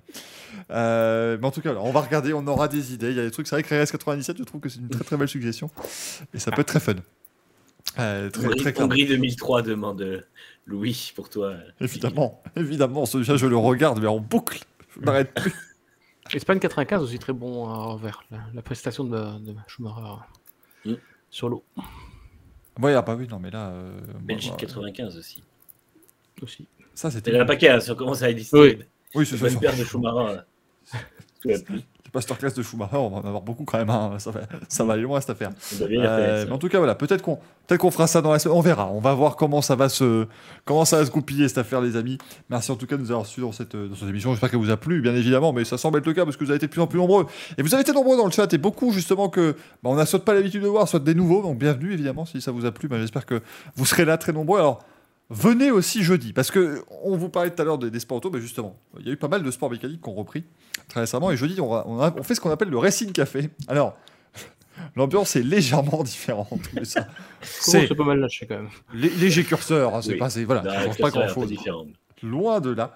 Euh, mais donc 20h30, on se retrouve pour le Racing Café. On parlera forcément de Formule 1 parce qu'on parle toujours de Formule 1, ça reste quand même ce qui m'intéresse le plus. Mais on parlera quand même du rallye Monte Carlo parce qu'on n'a pas eu euh, d'émission la semaine dernière. On va revenir un petit peu sur cette 80e victoire de Sébastien Loeb, quand même en WRC. Euh, à l'âge de 47 ans, c'est complètement dingue. On parlera de Formule E parce que ça a débuté ce, ce week-end, la Formule E du côté de Diriyah en, en Arabie Saoudite. On vous parlera aussi des 24 heures de Daytona. Parce que Cocorico, Simon Pagenaud a gagné les 24 heures de Daytona quand même, s'il vous plaît. Et Castro Neves, 46 ans, dans la série des vieux qui ont gagné quelque chose euh, depuis, en mois de janvier 2021. Le Castroneves, a gagné plus de choses depuis qu'il est plus chez Penske que de- quand il y était. C'est absolument prodigieux. Euh, il y en a deux victoires de suite quand même aux 24 heures de Daytona. On salue aussi Oliver Jarvis et Tom Blomkis qui ont euh, bien plus que contribué à cette, à, à cette superbe victoire pour, euh, pour cette équipe Meilleur Shank Racing. On fera des jeux, on parlera de news, on répondra à vos questions. Bref, un Racing Café, ma foi, comme d'habitude. Euh, et puis profitez-en parce qu'il y en a un jeudi, puis il n'y en aura pas jeudi prochain, puis il y en aura un jeudi d'après. Donc euh, voilà, profitez-en, c'est des Racing Café un petit peu espacés. Nous, pour Grand Prix, on se retrouvera aussi dans deux semaines, euh, les amis, pour euh, encore une fois parler eh ben, de pas mal de petites choses. Euh, bien évidemment, dans le monde de la Formule 1, j'imagine qu'en deux semaines, on aura le temps d'avoir des choses absolument incroyables et des dingueries à vous débriefer comme On d'habitude. aura des voitures la semaine, on aura déjà. trois voitures déjà. On aura eu l'Aston Martin le 10, McLaren le 11, AlphaTauri le 14 février. Donc, au moins, si on fait le 15, on aura eu au moins trois voitures. Peut-être plus, hein, si d'autres, parce qu'il reste quand même quatre équipes qui n'ont pas communiqué. On aura vu des rendus 3D de As. Le truc incroyable, on aura vu la, la- la livrée de Et la une Haas. roue chez Williams. Une roue chez Williams. Ou alors, non, As, ils vont faire mieux, ils vont mettre leur livret sur leur F1 2021. Ils n'ont pas compris. Pour garder la même. Ils vont montrer la vraie, et puis voilà, démerdez-vous. T'as goûté sur la Non, parce qu'attendez, si elles sont une seconde plus lentes, et que nous, la celle de 2021, on sera dans les temps, ce sera plus serré, donc euh, profitez-en. On garde encore. Allez, trois ans. La voiture, tu sais, il y, aura, il y aura un truc en 2027, il y aura un sticker Romain Grosjean a piloté cette voiture. Et Magnussen aussi. Ça sera quelque chose d'assez fou. Bref, il y aura de quoi bien s'amuser. Donc on se retrouve pour le Racing Café euh, jeudi. Et puis si vous aimez la cuisine, parce que vous n'avez pas ne pas aimer les cuisines, on fait des crêpes demain à 16h. C'est un rendez-vous à ne pas louper, bien évidemment. Et puis rendez-vous compte, on fait des pâtes carbonara samedi à 18h. Cette chaîne Twitch devient un, un grand n'importe quoi, mais c'est plutôt plaisant. Donc moi je me dis, restons là. C'est assez sympathique. Merci beaucoup en tout cas les amis. Merci Franck, merci Manu, merci Paul, parce que ce fut un grand plaisir de vous Eh avoir. oui, merci à Ici. tous.